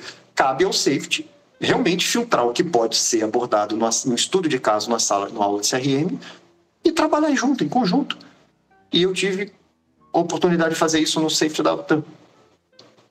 Eu, eu entrei lá para cuidar da, da para ajudar a implementar o LOSA, E aí no final de 90 e de 2007 teve um incidente lá em Natal. Com 20 me pediram para ajudar na investigação. Eu fui para Natal, fiz um trabalho legal. Gostaram lá da minha ajuda na investigação lá e perguntaram se eu não queria assumir a parte de investigações da TAM, que era o safety tem vários setores. Né, várias áreas dentro do safety. Tem o LOSA, tem o FOCA, então, enfim, tem parte de relatório é, né, do AQD, na época era o BASE, estava migrando para QD, e a gente, e, aí, e tem investigação. E aí perguntaram se eu queria trabalhar com investigação. Eu fui trabalhar com investigação. E eu tive a oportunidade de aproximar o CRM da TAM do safety, ou seja, eu pegava alguns casos que aconteciam na investigação, montava uma aulinha, um PowerPoint do que podia ser abordado, eu ia lá para a academia de serviço, lá na Água Espraiada, sentava com o pessoal do CRM, porque eu já tinha tido esse histórico na Varig, eu já conhecia, já sabia como é que funcionava essa essa necessidade do CRM ser alimentado por informações da empresa e essa dificuldade de conseguir isso, né? Por medo de expor os tripulantes de informações confidenciais. Calma, calma, vamos, né? E aí eu levava esses slides que eu tinha montado. Primeiro, antes disso, obviamente, eu passava pelo safety officer da empresa, né? Pelo, pelo, pelo uh, na época era o Comandante Castro, depois o Comandante Harley. Passava por eles e mostrava, olha, tá aqui, eu vou levar isso. Não, tá bom, pode ir. Aí eu ia para lá, sentava e mostrava, olha, vocês têm que abordar isso, isso, isso, aconteceu esse evento, aconteceu... E aí ele levava o CRM da Latam. Foi muito bom, da TAM na época, né? Foi muito legal, porque a gente conseguiu enriquecer o CRM da TAM. Ah, isso, é, isso é uma... É um site muito, muito interessante, cara, porque até hoje, nas aulas de CRM, a gente aprende sobre Tenerife, a gente aprende sobre o acidente dos Everglades, e, cara, o que, o que tu falou faz muito sentido, porque a nossa cabeça é diferente. A regionalidade desses pilotos é completamente diferente. O, o, o, treinamento é diferente, o jeito que a gente voa é diferente. E isso, voando, voando fora do país, é muito nítido de perceber. Né? É... Quando eu voava no Brasil, tinha instrutores que ah, vou, vou, te, vou te dar um, vou, vou te passar um macete, vou te dar uma dica. Ao invés de usar speed brake, dá flap 2 aqui, 200 nós, que o avião vai descer igual a pedra. Todo mundo da empresa sabia e todo mundo fazia. E depois, quando eu fui voar o 767, não era diferente. Fazia a mesma coisa. Cara, agora no 77, a primeira vez que eu fiz isso, o cara quase teve um troço do lado. E falou: não, se botou flap, tem que botar velocidade. Eu falei, cara, mas por quê? então, então, assim, isso me mostrou, e não, e não só isso, isso foi um exemplo de várias coisas. Isso me mostrou que, apesar de todo mundo ser piloto dentro daquela cabine, cara, o nosso background, da onde a gente veio, faz muita diferença. Faz muita diferença. Então, você estudar um acidente, por exemplo, você falou do, do incidente em Teresina. Cara, na minha escala, eu tô indo para Teresina amanhã. Exatamente. Ou se não, amanhã eu estou indo na, na, na segunda-feira, na terça-feira. E o, e o que aquela pessoa passou naquele voo, eu posso estar tá passando no meu.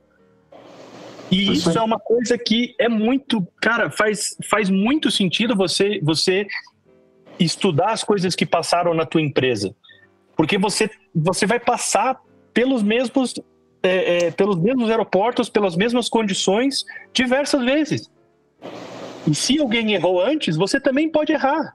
Sim, exatamente. É isso aí.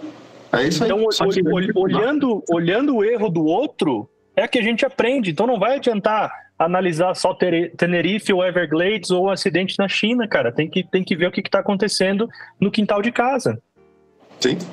Muita coisa aconteceu já para ser negligenciada e você ficar preso a, a esses ícones, entendeu? Teve muita, tem muito conhecimento que já foi gerado de lá para cá, é, no ambiente que você trabalha, que você opera, que nós operamos, né, que pode ser compartilhado, que ficar preso lá atrás naquele negócio. Você menciona, ok, foi um acidente, aquela coisa tudo, mas ponto, segue o baile, vamos embora, entendeu? Não, não, não, é. E isso é uma coisa que eu sempre bati um pouco nisso, entendeu? E, e foi legal, porque quando eu, depois que eu fui pro safety lá na TAM, até investiu muito na minha formação do safety, muito, muito. Então eu fiz um, eu fui para.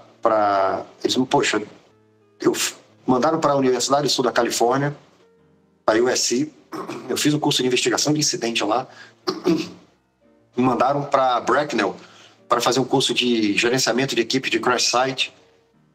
Então, putz, fiz curso na IATA de gerenciamento de crise. Então, realmente foi muito, muito legal. Eu, eu realmente eu aprendi muita coisa, investi muito, muito na minha formação. E foi legal que isso se juntou com o conhecimento que eu já tinha de CRM, fator humano, então eu consegui fazer o link entre as duas coisas e isso ajudou na minha, nas minhas investigações de incidentes na, na TAM. Muito, me ajudou muito. E isso foi, na verdade, me, me ajudando na formação como todo, como aviador. E o que eu pude depois, mais para frente, quando eu fui para Azul, eu pude contribuir na, na, na formação, né, no, no, aperfeiçoamento do CRM que foi da Azul, né, que, que eu peguei, não tinha praticamente nada, tinha muito pouquinha coisa no CRM, e a gente praticamente é, estruturou todo o CRM da Azul, uh, não do zero, porque tinha gente que já trabalhava naquilo ali no início, mas era bem pouquinho, né, bem, era bem mais simples, porque a empresa estava começando, aquela correria, tem muita coisa para fazer, então todo mundo joga em várias posições, né? O cara que é comissário, ele dá o CRM, monta não sei o que, monta não sei o que lá, porque não tem. Tá, todo mundo tem que fazer tudo, a empresa está começando. Então, o CRM foi um, um embriãozinho ali no início para poder a empresa começar a operar. E pronto, e aí isso ajudou muito depois quando eu tive que montar uma, uma, uma toda estrutura lá, né? Cara, que legal, que legal. É muito, é muito interessante isso. Agora tô falando da Azul, de comissária dando aula de CRM, eu lembrei do, das minhas aulas lá na, em Barueri, cara. É. 2000 e, 2000, final de 2010. Isso aí. Faz tempo já. Cara, que, que legal, cara. Que, que coisa bacana. Eu acho muito interessante isso de, de se interessar, porque a gente tem duas linhas de piloto, né? Tem o piloto que só quer saber de voar e tem o piloto que se interessa por esse tipo de assunto, de trabalhar talvez num, em algum departamento, dar instrução de simulador ou ser instrutor, né, que também é o teu caso. É, conta para a gente um pouco de, de, de, como isso tudo influencia na tua instrução, o que que tu tenta passar para os teus alunos é, nessa parte de safety, assim, de, de é, o que eu quero dizer assim, é um, porque isso, é, isso é um mental model, né? Isso é um negócio que a gente vai construindo aos poucos. E quando a gente é muito novo, não tem muita experiência, o cara, ah, vamos fazer, vamos descer com 320 nós e, sabe, aquela coisa toda, e dá trem, não tá nem aí, quer fazer como se fosse uma montanha russa, né? E depois, quando a gente tem um pouco mais de experiência, você vê que não é bem assim, que tem, tem, tem é, é, muito mais sério do que isso, né? Você está voando um avião com passageiros, né? Como, como, é que, como é que como é que tu tenta transmitir isso, ou como é que tu transmite isso para quem está chegando, para os treinamentos iniciais, nos primeiros simuladores e nos, nas primeiras instruções em voo? Então, você tem. É, existe duas consequências, né, quando você resolve uh, operar dessa forma ou não se preocupar com esse tipo de coisa. Isso é consequência operacional que você vai lidar no momento em si, quando você tiver um problema, e com a sua empresa, né? E às vezes vai até para parte disciplinar. Existe a consequência legal. Você tem a questão legal. No passado, as abordagens, os acidentes, o que acontecia, as implicações jurídicas eram muito menores. Nós temos cada vez mais, e até o Honorato fala um pouco isso, né? Um, é um juiz bem interessante, foi da Força Aérea, ele fala sobre essa questão de judicialização, criminalização do acidente. E hoje em dia, meu amigo, quando você tem uma coisa mais séria acontecendo, você tem investigação do CENIPA, bacana, não sei o quê, mas você tem investigação paralela da Polícia Federal, dependendo do que foi. E essa paralela, o bicho pega. Essa paralela aí não vai ser um investigador do CENIPA é, de uniforme azul que vai conversar com você, não. Vai ser o capa preto. Vai ser um juiz. E apesar de nós não falarmos é, em momento algum na segurança de voo de negligência, imprudência, imperícia, que são também termos que uh, você pode usar a definição muitas vezes do jeito que você quer, apesar de elas parecerem bem claras, né? é, e não explicam nada, absolutamente nada. Isso não explica absolutamente nada, imprudência, imperícia, nada. A justiça vai usar e você vai ser enquadrado em função disso. Então, ah, eu sempre procuro lembrar os caras e, e, tentar cumprir um gap com, esse, com, com o que eu aprendi de algo que é muito deficiente na formação do aviador brasileiro. Eu acredito que no mundo tenha isso, salvo algumas culturas, eu, pelo que eu conheço, algumas culturas que não somente não é questão nem de aviação, né? Eu acho legal que o Robert Helmrich, ele fala, é, o professor Robert Helmrich, ele fala que uh, nós sofremos influência de três culturas, né? Cultura nacional, profissional e organizacional. Então tem um paper dele muito legal que fala sobre isso. E a cultura nacional que diferencia, por exemplo, o brasileiro do suíço, do americano, né? O suíço do, do francês, aquela coisa. A cultura é, profissional é o que diferencia a gente de um médico, são as coisas que são comuns à nossa cultura, e a organizacional é o que diferencia, por exemplo, a Azul da, da, da Latam, da TAM, da, da, enfim, da Emirates, da, do, da América, enfim. E nós sofremos influência dessas culturas. Tem culturas que trabalham mais isso que eu vou falar do que outras. Entretanto, é uma falha muito grande na formação nossa do piloto brasileiro, que é o gerenciamento de risco. Ninguém pensa risco. Ninguém aprende, você tem que estar isso lá na formação básica do aviador, na formação básica, quando esse cara aprende a voar, quando ele vai fazer o cursinho dele de PP. O que, que é risco? Existem várias abordagens para risco. A mais fácil, a mais prática, inclusive que eu aprendi na minha formação, é, sem saber que era isso, né, básica, e depois eu fui aprender nos cursos de segurança, né, segurança de voo, inclusive na pós-graduação nossa a gente abordou alguma coisa disso, é risco é probabilidade vezes gravidade. Eu falo isso direto. Até teve um, um, um eu tive, teve um, uma participação que eu tive com um colega que ele trabalha com o mercado financeiro, que a gente falou sobre gerenciamento de risco no trade. E é exatamente isso. É probabilidade vezes gravidade. O que é o risco? É a probabilidade de algo dar errado que você vai fazer e se der errado, qual é a pior consequência que aquilo pode ter? A gente não pensa nisso. Se, muita, se a gente pensasse nisso como piloto privado, muita gente não teria morrido, não teria trazido instrumento quando não tinha é, condições de voar instrumento, não teria se desorientado e morrido, não, muito CFIT não teria acontecido. Então, muitos colegas ainda estariam por aí e que teria olhado e falado: olha, a chance de dar errado não é grande, mas se der, eu vou morrer. Então, eu não vou correr esse risco. Não vou correr esse risco. E isso é uma coisa que é muito falha na nossa formação. E você usa isso na sua vida. Na sua vida. Putz, deu assalto indo para o treinamento da Azul, deu um assalto. É, estava assaltando na alça de acesso do aeroporto, ali, bem próximo de onde eu vou para o centro de treinamento da Azul. Eu tenho simulador duas da manhã, simulador três horas da manhã, e ele estava assaltando. Eu posso ir mais para frente, andar mais 3 quilômetros, 4 quilômetros, fazer um retorno e voltar diminui a probabilidade de ser assaltado. Ah, mas eu vou passar ali agora rápido. Tá bom, a chance não é tão grande, já aconteceu. Mas se acontecer o cara atirar em mim, qual a gravidade que pode ter? Eu posso morrer, posso ficar paralítico, ser... Então eu não vou correr esse risco, não vale a pena correr esse risco. Então, isso é gerenciamento de risco. Você vai sair, vai para a praia, numa sexta-feira à noite, cansado, depois de ter trabalhado o dia todo, com chuva, sendo que você pode ir na segunda, no sábado de manhã, descansado, com sol, ou pelo menos não está com chuva de dia, o risco diminui. A probabilidade de você ter um problema diminui.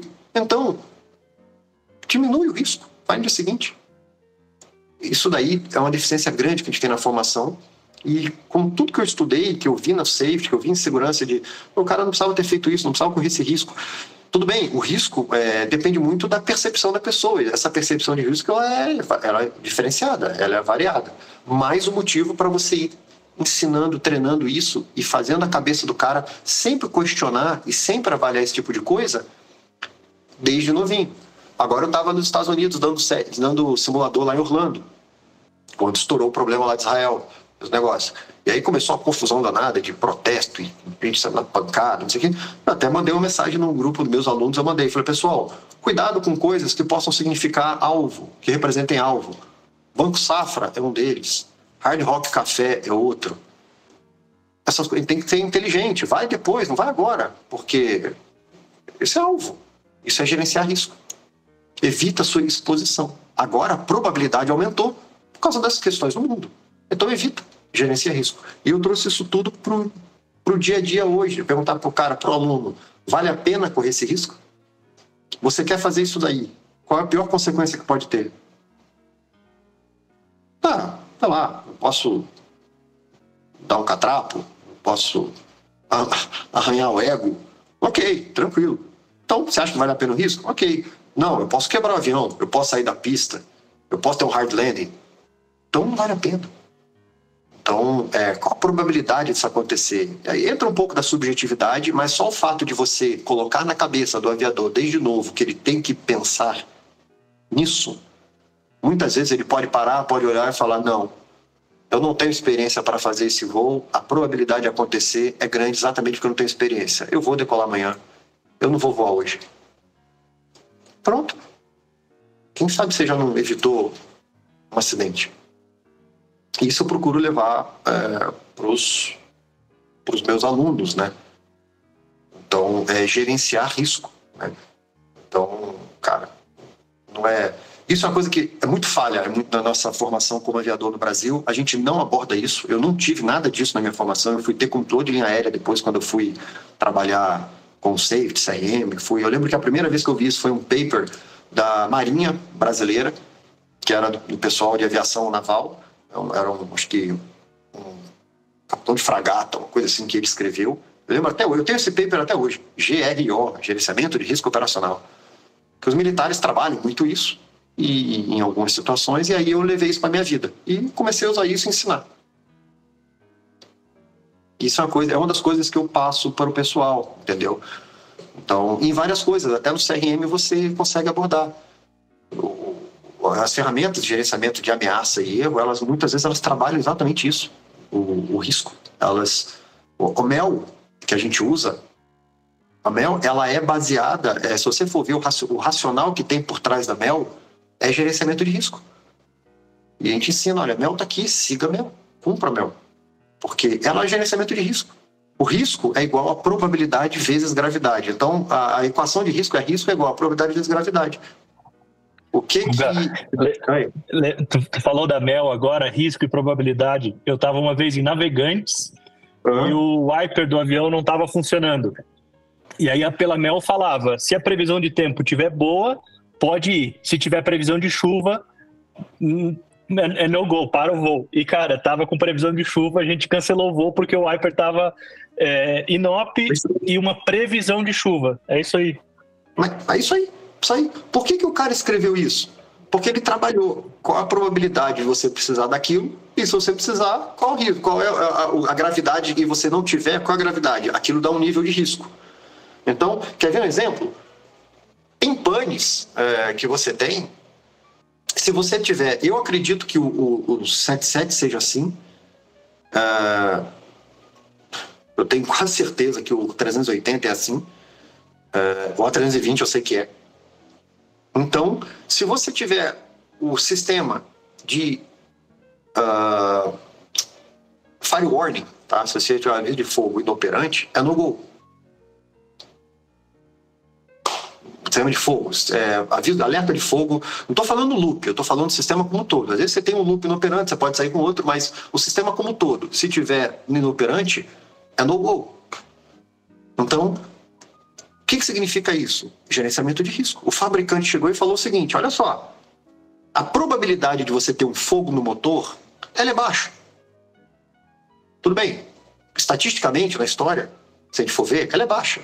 Mas se você tiver um fogo no motor e você não tiver aviso para os pilotos, qual é a gravidade disso? Altíssima. Então, se você, se você multiplica esse essa pequena probabilidade por uma gravidade altíssima, que é catastrófica, você entra na matriz de risco, é catastrófica, que você pode derrubar o avião, você pode perder todo mundo. O risco, a multiplicação disso, o resultado do outro lado ali, ela é um risco altíssimo. Então o fabricante falou: esse risco não é aceitável, eu quero risco zero para isso. Se você do lado da equação coloca risco zero, a única forma de você ter um lado da equação alguma coisa multiplicada por outra que dá zero é tornar alguns produtos zero. Ou seja, no go. Se você fala que é no go, a probabilidade de você ter aquele evento é zero, porque o avião não vai sair do chão. Então é zero. Você se expõe zero. Ou seja, a gravidade que é catastrófica multiplicada por zero vai dar um risco zero. No go. Isso é gerenciamento de risco. O fabricante falou: não, não, o risco disso é inaceitável. Então, zero, risco zero. Ou seja, deixa no chão. Você não se expõe, você não tem risco. Você não decola, você não tem risco. As pessoas, isso, quando o cara chega e fala, como a gente às vezes ouve na aviação, né, o mel é para é piloto fraco, para comandante fraco. Eu conheço um avião, eu faço o mel, eu sei se pode sair ou não. esse cara simplesmente desconhece toda a ciência que tem por trás da elaboração daquilo. A árvore de falha, uma série de coisas que o fabricante parou e, e até mesmo os históricos, os eventos, acabam mexendo nisso. O fabricante fala, não, não, vou mexer nisso daqui, vou mexer naquilo. E é isso. Então, isso daí é uma coisa que às vezes você vê, essa falta de informação básica, às vezes você tem um problema na tomada de decisão lá na frente. É o cara que, na tomada, a gente entra no CRM nesse ponto, a tomada de decisão, que você, para ter uma boa tomada de decisão, você tem que ter uma boa consciência situacional, não existe. O carro-chefe de uma tomada de decisão é a consciência situacional. Por quê? A consciência situacional tem três níveis perceber o que está acontecendo, entender e antecipar. Existem várias teorias da consciência situacional. Essa é a teoria que nós utilizamos, tá? Que é a teoria da Mika Hensley, que enfim, é, enfim, foi a tese de doutorado dela. E ela, essa, e ela, ela, ela encaixa bem no que a gente precisa na aviação. Perceber o que está acontecendo, entender e antecipar e projetar, tá? Então, se o cara não percebe o que está acontecendo, se ele não percebe a gravidade do que está acontecendo, se ele não percebe a pane do jeito que tem que ser e não entende a gravidade do que está acontecendo, ele não consegue fazer a primeira, responder a primeira pergunta que você tem na tomada de decisão. A, toda tomada de decisão começa com a seguinte pergunta: qual é o meu problema? Eu tenho que resolver, eu tenho que entender qual é o meu problema. Ainda que você faça essa pergunta muito rápido, que é entre métodos de tomada de decisão, que a gente não, não vou falar sobre isso aqui, mas você faz essa pergunta: qual é o meu problema? Então, se o cara não entende isso, ele não tem uma boa consciência situacional, ele não consegue responder essa pergunta direito. Ou ele entende que o problema dele é outro e direciona toda a equipe dele e toda a tomada de decisão dele para o lado errado. E, muitas vezes, por não entender isso, essa, é, entender a importância de gerenciar o risco, da percepção do mel, da, da, do que tem por, por trás do mel, isso compromete a tomar a decisão dele. Ele toma a decisão errada, ele vai para um lado errado, ele, enfim. Uma decisão que, obviamente, na hora, na hora ele não sabe muitas vezes que é errada, a gente vai saber depois, mas que poderia ser melhor direcionada. Isso é uma coisa que tudo isso eu procuro encaixar na, na instrução e mostrar para o aluno, entendeu? Falar, olha, é, existe, as coisas não são feitas da galega, né? existe muita história por trás disso, existe muito sangue, muito sofrimento por trás de tudo aquilo que nós aprendemos na aviação. Então, vamos encaixar todos esses eventos com a teoria, mas vamos aplicar isso. O CRM não é uma aula para você ter a cada ano na sala de aula, fazer dinâmica, brincadeira de estudo de caso, dinâmica, e depois voltar para o voo e falar, tudo bem, legal, mas aqui funciona de outro jeito. Não, é para você incorporar no, no, seu dia a dia, no jeito de ser. Não é coisa de outro mundo. Cara, é... eu estava aqui viajando no que você estava falando, porque é tão, é tão interessante, faz tanto sentido. É, eu, vou, eu vou dar o meu exemplo, tá? Uhum. É, eu já sou copiloto há acho que 12 anos.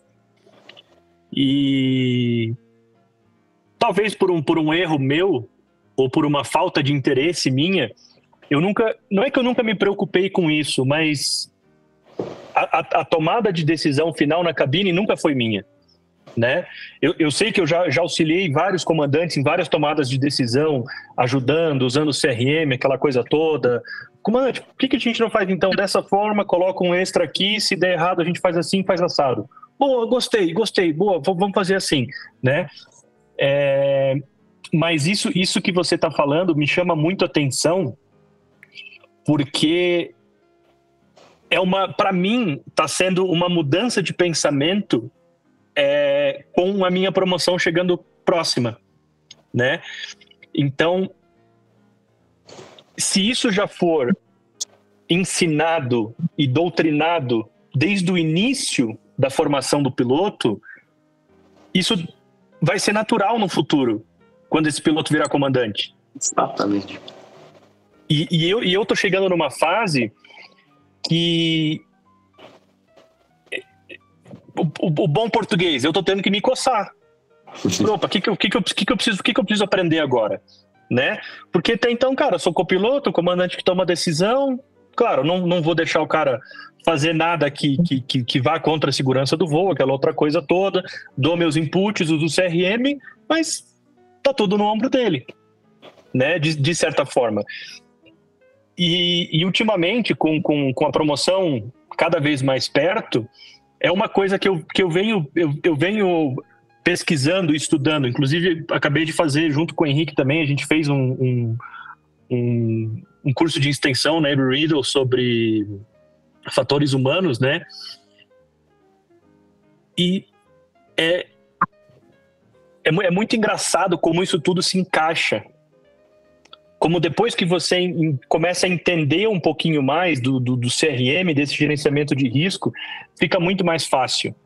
Uhum. E, Gui, só para complementar isso que você falou, né, que a gente fez o curso junto na Embry Riddle, eu achava que eu tinha uma ideia de como que funciona o processo de fator humano, muito alinhado com o que o Google falou, né, que faz parte, deveria fazer parte da formação básica.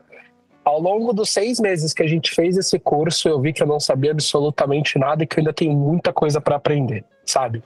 E eu concordo plenamente com o Guga, isso é um defeito da formação brasileira, né? Isso não só da brasileira, né? Seria injusto eu dar eu criticar só aqui o Brasil. A gente vê que isso acontece em diversos lugares no mundo e que acaba se acaba aprendendo ali numa, numa situação crítica quando você está trabalhando carregando 140, 180 vidas, né? Sob sua responsabilidade. É isso aí. É, porque a gente, a gente cada, cada vez que a gente vai decolar um avião, cara, seja um, um Piper Cub ou seja um 380, você está alinhado na cabeceira, eu, eu pelo menos posso falar por mim. Foram poucas as vezes que eu pensei que aquilo podia dar errado. Claro, você, você, você de vez em quando rola aquele pensamento, principalmente, eu, eu tô, por exemplo, agora eu estou em Quito. Quito, a gente está 8.300 pés aqui de altitude, é uma pista alta, cheia de morro. Então, pô, a hora que você está decolando, apertando toga, cara, você tá ligado no que está acontecendo e, e, e, o que pode dar errado. Agora, você está numa pista grande, nível do mar, com céu azul, com um monte de coisa, meu irmão, você está pensando que tinha que ter lavado o carro, que tinha que ter trocado o óleo, que a casa tá, sei lá, precisa chamar empregada. Você não está pensando naquilo ali. Né? Uhum. Né? E isso é uma, uma, é uma doutrina, é um modo de, de, de você conseguir gerenciar esse risco que tem que fazer parte até quando você está decolando no aeroporto com um dia cavoque, com uma pista longa e tempo bom, né? Isso, é ajustar. É, é, até porque isso, é, isso é normal, mas aí que tá, é você ajustar é, o nível de atenção barra tensão tá? barra alerta, vamos dizer assim, para a situação. Ninguém consegue decolar é, durante médio, voar 15 horas, 14 horas, até mais às vezes, no estado de, de alerta que estava quando foi decolar. Não dá, o cara quebra. Não, não é saudável isso. Até é claro que em cruzeiro o alerta nosso vai diminuir, vai baixar, até porque tem que ser, senão você não aguenta, você quebra. Ninguém pode voar olhando para os lados, pensando, e agora o que, que eu faço, e agora o que, que eu... Não, é assim. E a própria teoria mostra que uh, a resposta ao startup factor em cruzeiro é maior do que quando você está, por exemplo, já ele já demora um pouco, dependendo do, do estímulo, da intensidade do estímulo, do que, que aconteceu, é, alguns segundos, né? 10 segundos, whatever. A teoria ela fala sobre alguns, mas o, o Sully foi até um pouco mais do que isso. Mas a questão é que é normal isso daí, só que também faz parte da de uma boa consciência situacional, né? Você estabelecer o tal dos what if, e se, né? Pô, tô decolando daqui, e se acontecer isso, e se acontecer aquilo, eu vou fazer isso. É o que a gente faz, você prepara para um problema na decolagem, mas ninguém fica falando, ah, meu Deus, será que vai dar? Será que eu vou sair da pista agora e não vai parar esse motor? Será que aquele urubu na decolagem da 02 vai me pegar? Não, você vai preparado, você vai olhando, vai vendo onde é que tem os problemas, e se acontecer? Se acontecer, eu já brifei minha contingência, eu vou fazer isso, vou fazer aquilo, vou fazer aquilo, né? Então, assim, eu estou na minha casa, eu tenho um monte de. Eu tenho uma televisão, eu estou falando com vocês, atrás de onde a gente está conversando, eu tenho um monitor com todas as câmeras da minha casa. Eu estou conversando com vocês, mas eu estou de olho na minha casa. Mas eu não fico assim, meu Deus do céu, será que ele vai pular o muro? Não sei que, não. Eu tenho, eu tenho a ciência de que se acontecer, eu tenho o meu plano de ação, eu sei o que, que eu vou fazer.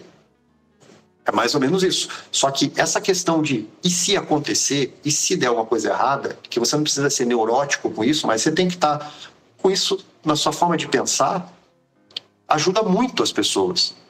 Ajuda muito a gente quando as coisas acontecem. Porque você não fica pego surpresa, você não fica em choque, você não fica congelado, ou se você fica, você retoma a situação mais rápido, você consegue e aí entra no método tomar decisão, você consegue tomar uma decisão para retomar o controle mais rápido disso daí. Então, esse nível de alerta um pouco elevado, dependendo da situação, e aí você ajustar a situação, senão você vira um neurótico, né?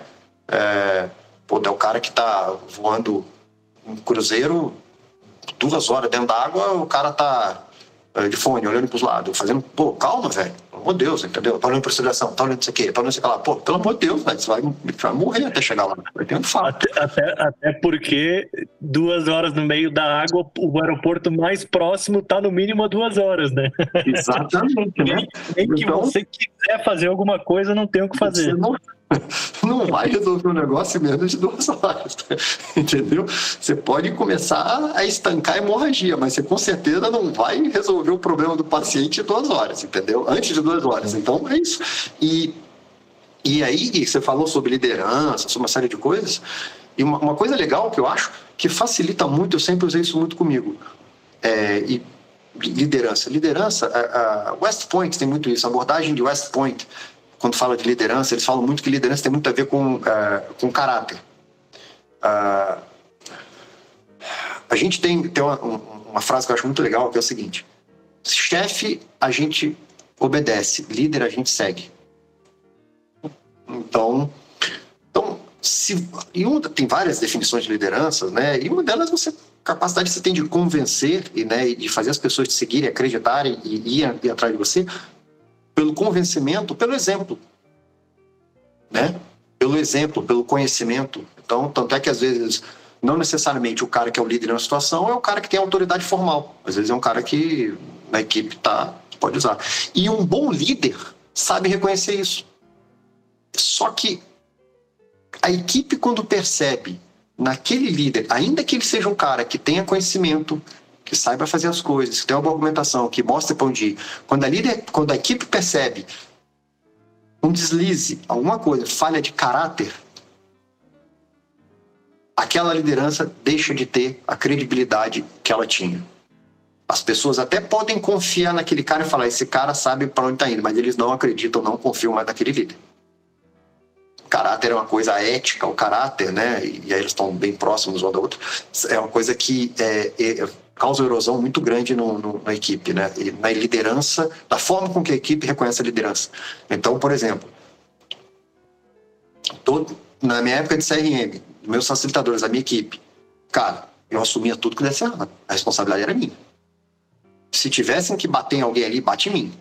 Não, não, eu sou responsável, pode bater em mim. Entendeu? E, e depois eu conversava com eles, mas o responsável sou eu. Eu não posso fingir, ah, não, quem fez foi o facilitador, não tem nada a ver com isso e. e... Não, não, não, não. Ele é, ele, é, ele, ele é da minha equipe. O responsável por ele sou eu. Quem formou ele foi eu, quem falou que ele podia dar aula era eu, quem mantém ele sou eu, quem supervisiona ele sou eu, então a responsabilidade é minha. Depois eu converso com ele, mas a responsabilidade é minha. Eu falava para eles: eu entro na frente para tomar pancada por vocês. Mas primeiro, me falem o que está acontecendo e joguem limpo comigo. E eu entro para tomar pancada. Pronto. E depois, ajoelhei no milho algumas vezes para gerência, treinamento e tudo, por causa de facilitador. E eles nem sabem. E nem tinha que saber. Depois eu revertia isso numa reunião, mostrava, dava um exemplo, falava o que, que tinha acontecido, sem citar nem o que tinha acontecido com ele, acabou. Mas é, isso, graças a Deus, fazia com que esses caras é, acreditassem em mim. Quando eu falasse alguma coisa, eles confiassem. Quando eu falava, não, pessoal, vamos, que é por aqui mesmo. Nós vamos. E quando surgisse, surgir alguma coisa que alguém quisesse denegrir, falar alguma coisa que denegrisse alguma coisa, é não, não, eles não compravam. Eles não, não, não é isso porque não, o Gustavo não é assim, então não é assim. Isso é liderança.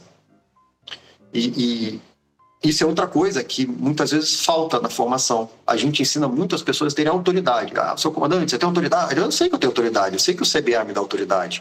Tá, tudo bem. Qualquer um que bote as, as quatro faixas no ombro tem autoridade. Legal, bacana. Só que isso é, se reverte no final em eficiência na condução de uma equipe? Não necessariamente. Muitas vezes se reverte em eficácia, ou seja, eficácia. Você consegue fazer o que tem que ser feito. Levar o voo de A para B com a sua equipe, ok. Mas se reverte em eficiência, e muitas vezes, ou seja, fazer da melhor forma possível. Você leva o avião de A para B, ok. Você foi eficaz, mas você foi eficiente, você conseguiu fazer com a melhor, a melhor utilização dos recursos, com a melhor condição da sua equipe, com o melhor nível de segurança e a melhor forma possível? Não, não necessariamente. E muitas vezes se esbarra na liderança. Muitas vezes se esbarra na liderança. Entendeu? Então, vocês veem que estão tudo, tá tudo conectado. Não é um, um modo, ah, eu vou falar só sobre liderança, vou falar só sobre aquilo. As coisas se conectam, entendeu? Essas habilidades não técnicas, elas se conectam. Então, isso é algo que você tem que passar na formação do, do, do, do piloto. É, não só ficar preocupado se ele sabe memory items, se ele sabe os limitations. É, isso, quando você pega um cara novo, é, que tem idade para ser teu filho, por exemplo, eu, já, eu vou com gente que pode ser meu filho, né? Estou dando instrução esse dia, eu dei instrução para o rapaz tinha 22 anos. Pô, eu vou fazer 48 daqui a um mês, praticamente, daqui a um mês e pouco. Podia ser meu filho você a instrução ela é muito muito mais além do que é, do que somente se é memory item, se é isso não. A instrução vai para um nível muito mais além disso. Às vezes você está ajudando a, a melhorar aquele cara como futuro comandante, como até como homem, até como cidadão, entendeu? Dando exemplo, né? Até como ele se portar com os comissários, se portar com a equipe. Amanhã isso vai se, vai se refletir na liderança dele como o comandante da empresa, na liderança. Você viu isso. Quando eu fui promovido eu, a comandante aqui na Azul, eu tinha 13 anos e meio de copiloto. Então, pô, foram 9 anos e meio de Vale, mais 3 anos e meio de, de mais uns 6 meses aqui. Então, eu entrei de copiloto na, na Azul. Então, é, cara, foi a promoção, foi a instrução mais fácil que eu tive, foi a, promoção, a instrução para comando. Eu tive duas instruções que eu tirei com o pé nas costas: instrução para comando e a do 20. Eu já tinha voado antes. Né? Comando, pé nas costas. Eu só tive que. Foi a questão mais psicomotora ali de inverter, né? Passar pro lado, você sentava, ajustava o lado errado, botava a mão na frente do HUD, era uma zona do HUD, né? Então, então assim, sei, foi isso. E é isso, é o que você passou. 12 anos, você, você viu a forma de ser líder, a forma de caras com baixa eh, consciência situacional, caras dispersos, caras que travam, caras que são só autoridades, chefes, não são líderes, e as consequências disso na equipe e às vezes na segurança. Né? Então, é, isso é algo que, quando a gente fala no CRM, muitas vezes vai além somente de uma aula de CRM, vai além de um capítulo de um livro, vai muito além. Né? Isso engloba. Eu gosto muito dessa abordagem de, da, de West Point, que liderança tem, tem uma questão muito ligada a caráter. Eu você vê vários filmes que falam isso. Fomos Heróis é um filme que fala sobre isso. Aquele filme com Mel Gibson, Fomos Heróis. É, é, um, é, um, é um dos filmes que aborda, que eu gosto muito, que fala sobre isso daí. Gente, e conversa. Que conversa, que aula, Guga. Que, que aula, aula que nós tivemos hoje. Que aula que nós tivemos Ô, hoje aqui. O Guilherme, o Guilherme tava querendo fazer o, o comando coaching comigo e com o Daniel, né? Do FP uhum. Aviation, só que agora não vai precisar mais. tá feito. Ganhei uma aula e tô devendo um churrasco agora. não, não. Toma, toma cerveja depois e sempre é motivo para tomar cerveja. Olha, eu, eu sinto que se a gente começar a conversar sobre essas questões de CRM, de liderança, de aspectos humanos, a gente pode ficar aqui num papo tranquilamente de três horas, assim, tranquilamente. Mas o tempo do nosso convidado é muito valioso. A gente queria agradecer e já deixar um convite para a gente marcar um papo só para falar disso aqui no Farol de Pouso. Deixa aqui nos comentários se você quer que o Guga volte, enche o nosso saco que nós vamos fazer a nossa parte para trazer o Guga de volta aqui para falar de CRM de liderança com vocês. E Guga, por que não fazer uma, uma masterclass, né, Guga? Também, Porque quem eu, sabe? Eu fiquei quietinho aqui só olhando e pensando assim, ah, putz, eu podia falar isso. Só que aí depois virava a, a, esquina ali, tu já, tu já falava também. Aí eu ficava pensando, putz, isso aqui eu já, já lembro lá quando a gente fez a, a nossa pós-graduação junto. Ah, vou uhum. falar isso. Ah, né? Aí eu vou falar uma coisa, o Guilherme falou. Aí eu fui, pô, fui só escutando vocês, mas, cara, com certeza dá pra gente fazer uma masterclass, passar o dia inteiro, cara, fazer uma masterclass de dois turnos. Show de bola. Legal, estamos aí, cara. Vai ser um prazer. Realmente, um prazer. É sempre. É muito bom conversar com quem tem nível para conversar, dá valor, sabe fazer os links e tem a seriedade que a nossa profissão exige sobre o assunto. Exige. É, isso daí é o mínimo que a gente pode fazer. É, compartilhar esses conhecimentos é o mínimo que a gente pode fazer por quem passou, veio na, trilhou o caminho na frente da gente, não está mais aqui, ou por questões naturais, ou porque muitos desses conhecimentos faltaram e a gente aprendeu com eles. É o mínimo que a gente pode fazer por eles. Guga, queria, antes de, de encerrar, queria te agradecer. É, eu, eu te conheço como, como pessoa, eu te conheço como amigo, como profissional, como companhia de cerveja. E eu preciso te dizer, cara, a minha admiração só cresce.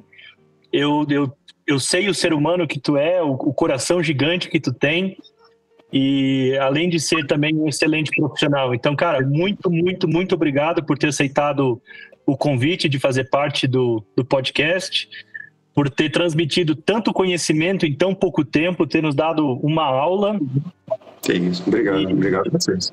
Eu fico honrado de estar aqui desse, do outro lado da telinha, podendo escutar isso aqui de camarote, porque foi, foi muito significativo e muito importante, cara. Muito obrigado mesmo. Eu que agradeço, tipo, obrigado mesmo. Foi, um, nossa, foi, um, foi uma honra estar aqui. Realmente foi uma, foi uma honra uh, participar daquilo que eu, que eu venho acompanhando tanto. obrigado, Gugu. E, e, com isso, gente, ó, lembrem-se, vocês querem uma masterclass? Vocês querem que a gente traga o Google de novo? Comenta, comenta, manda mensagem pra gente, fala, queremos uma parte 2 com o Guga falando de CRM, falando de liderança. A gente dá um jeito, a gente faz acontecer. Não sei como, mas já tá. A gente vai fazer acontecer de uma forma ou outra, mas deixa comentário, compartilha isso, porque mais gente ouvindo. Isso aqui vale ouro, gente. E eu queria também mandar o nosso agradecimento, né? Nossa lembrança aqui para os nossos apoiadores do canal, a Hangar 33, o FP Aviation realizar e a trem de pouso. Para você que chegou até aqui o final, muito obrigado pela sua audiência, pela sua paciência para estar com a gente, ouvindo. Ouvindo não, é nem paciência, eu diria recebendo esse ouro, esse conhecimento de ouro aqui que o Hugo acabou de deixar para gente. Gente, muito obrigado, até a próxima semana e tchau, tchau. Linha Column 0 Gol 5629.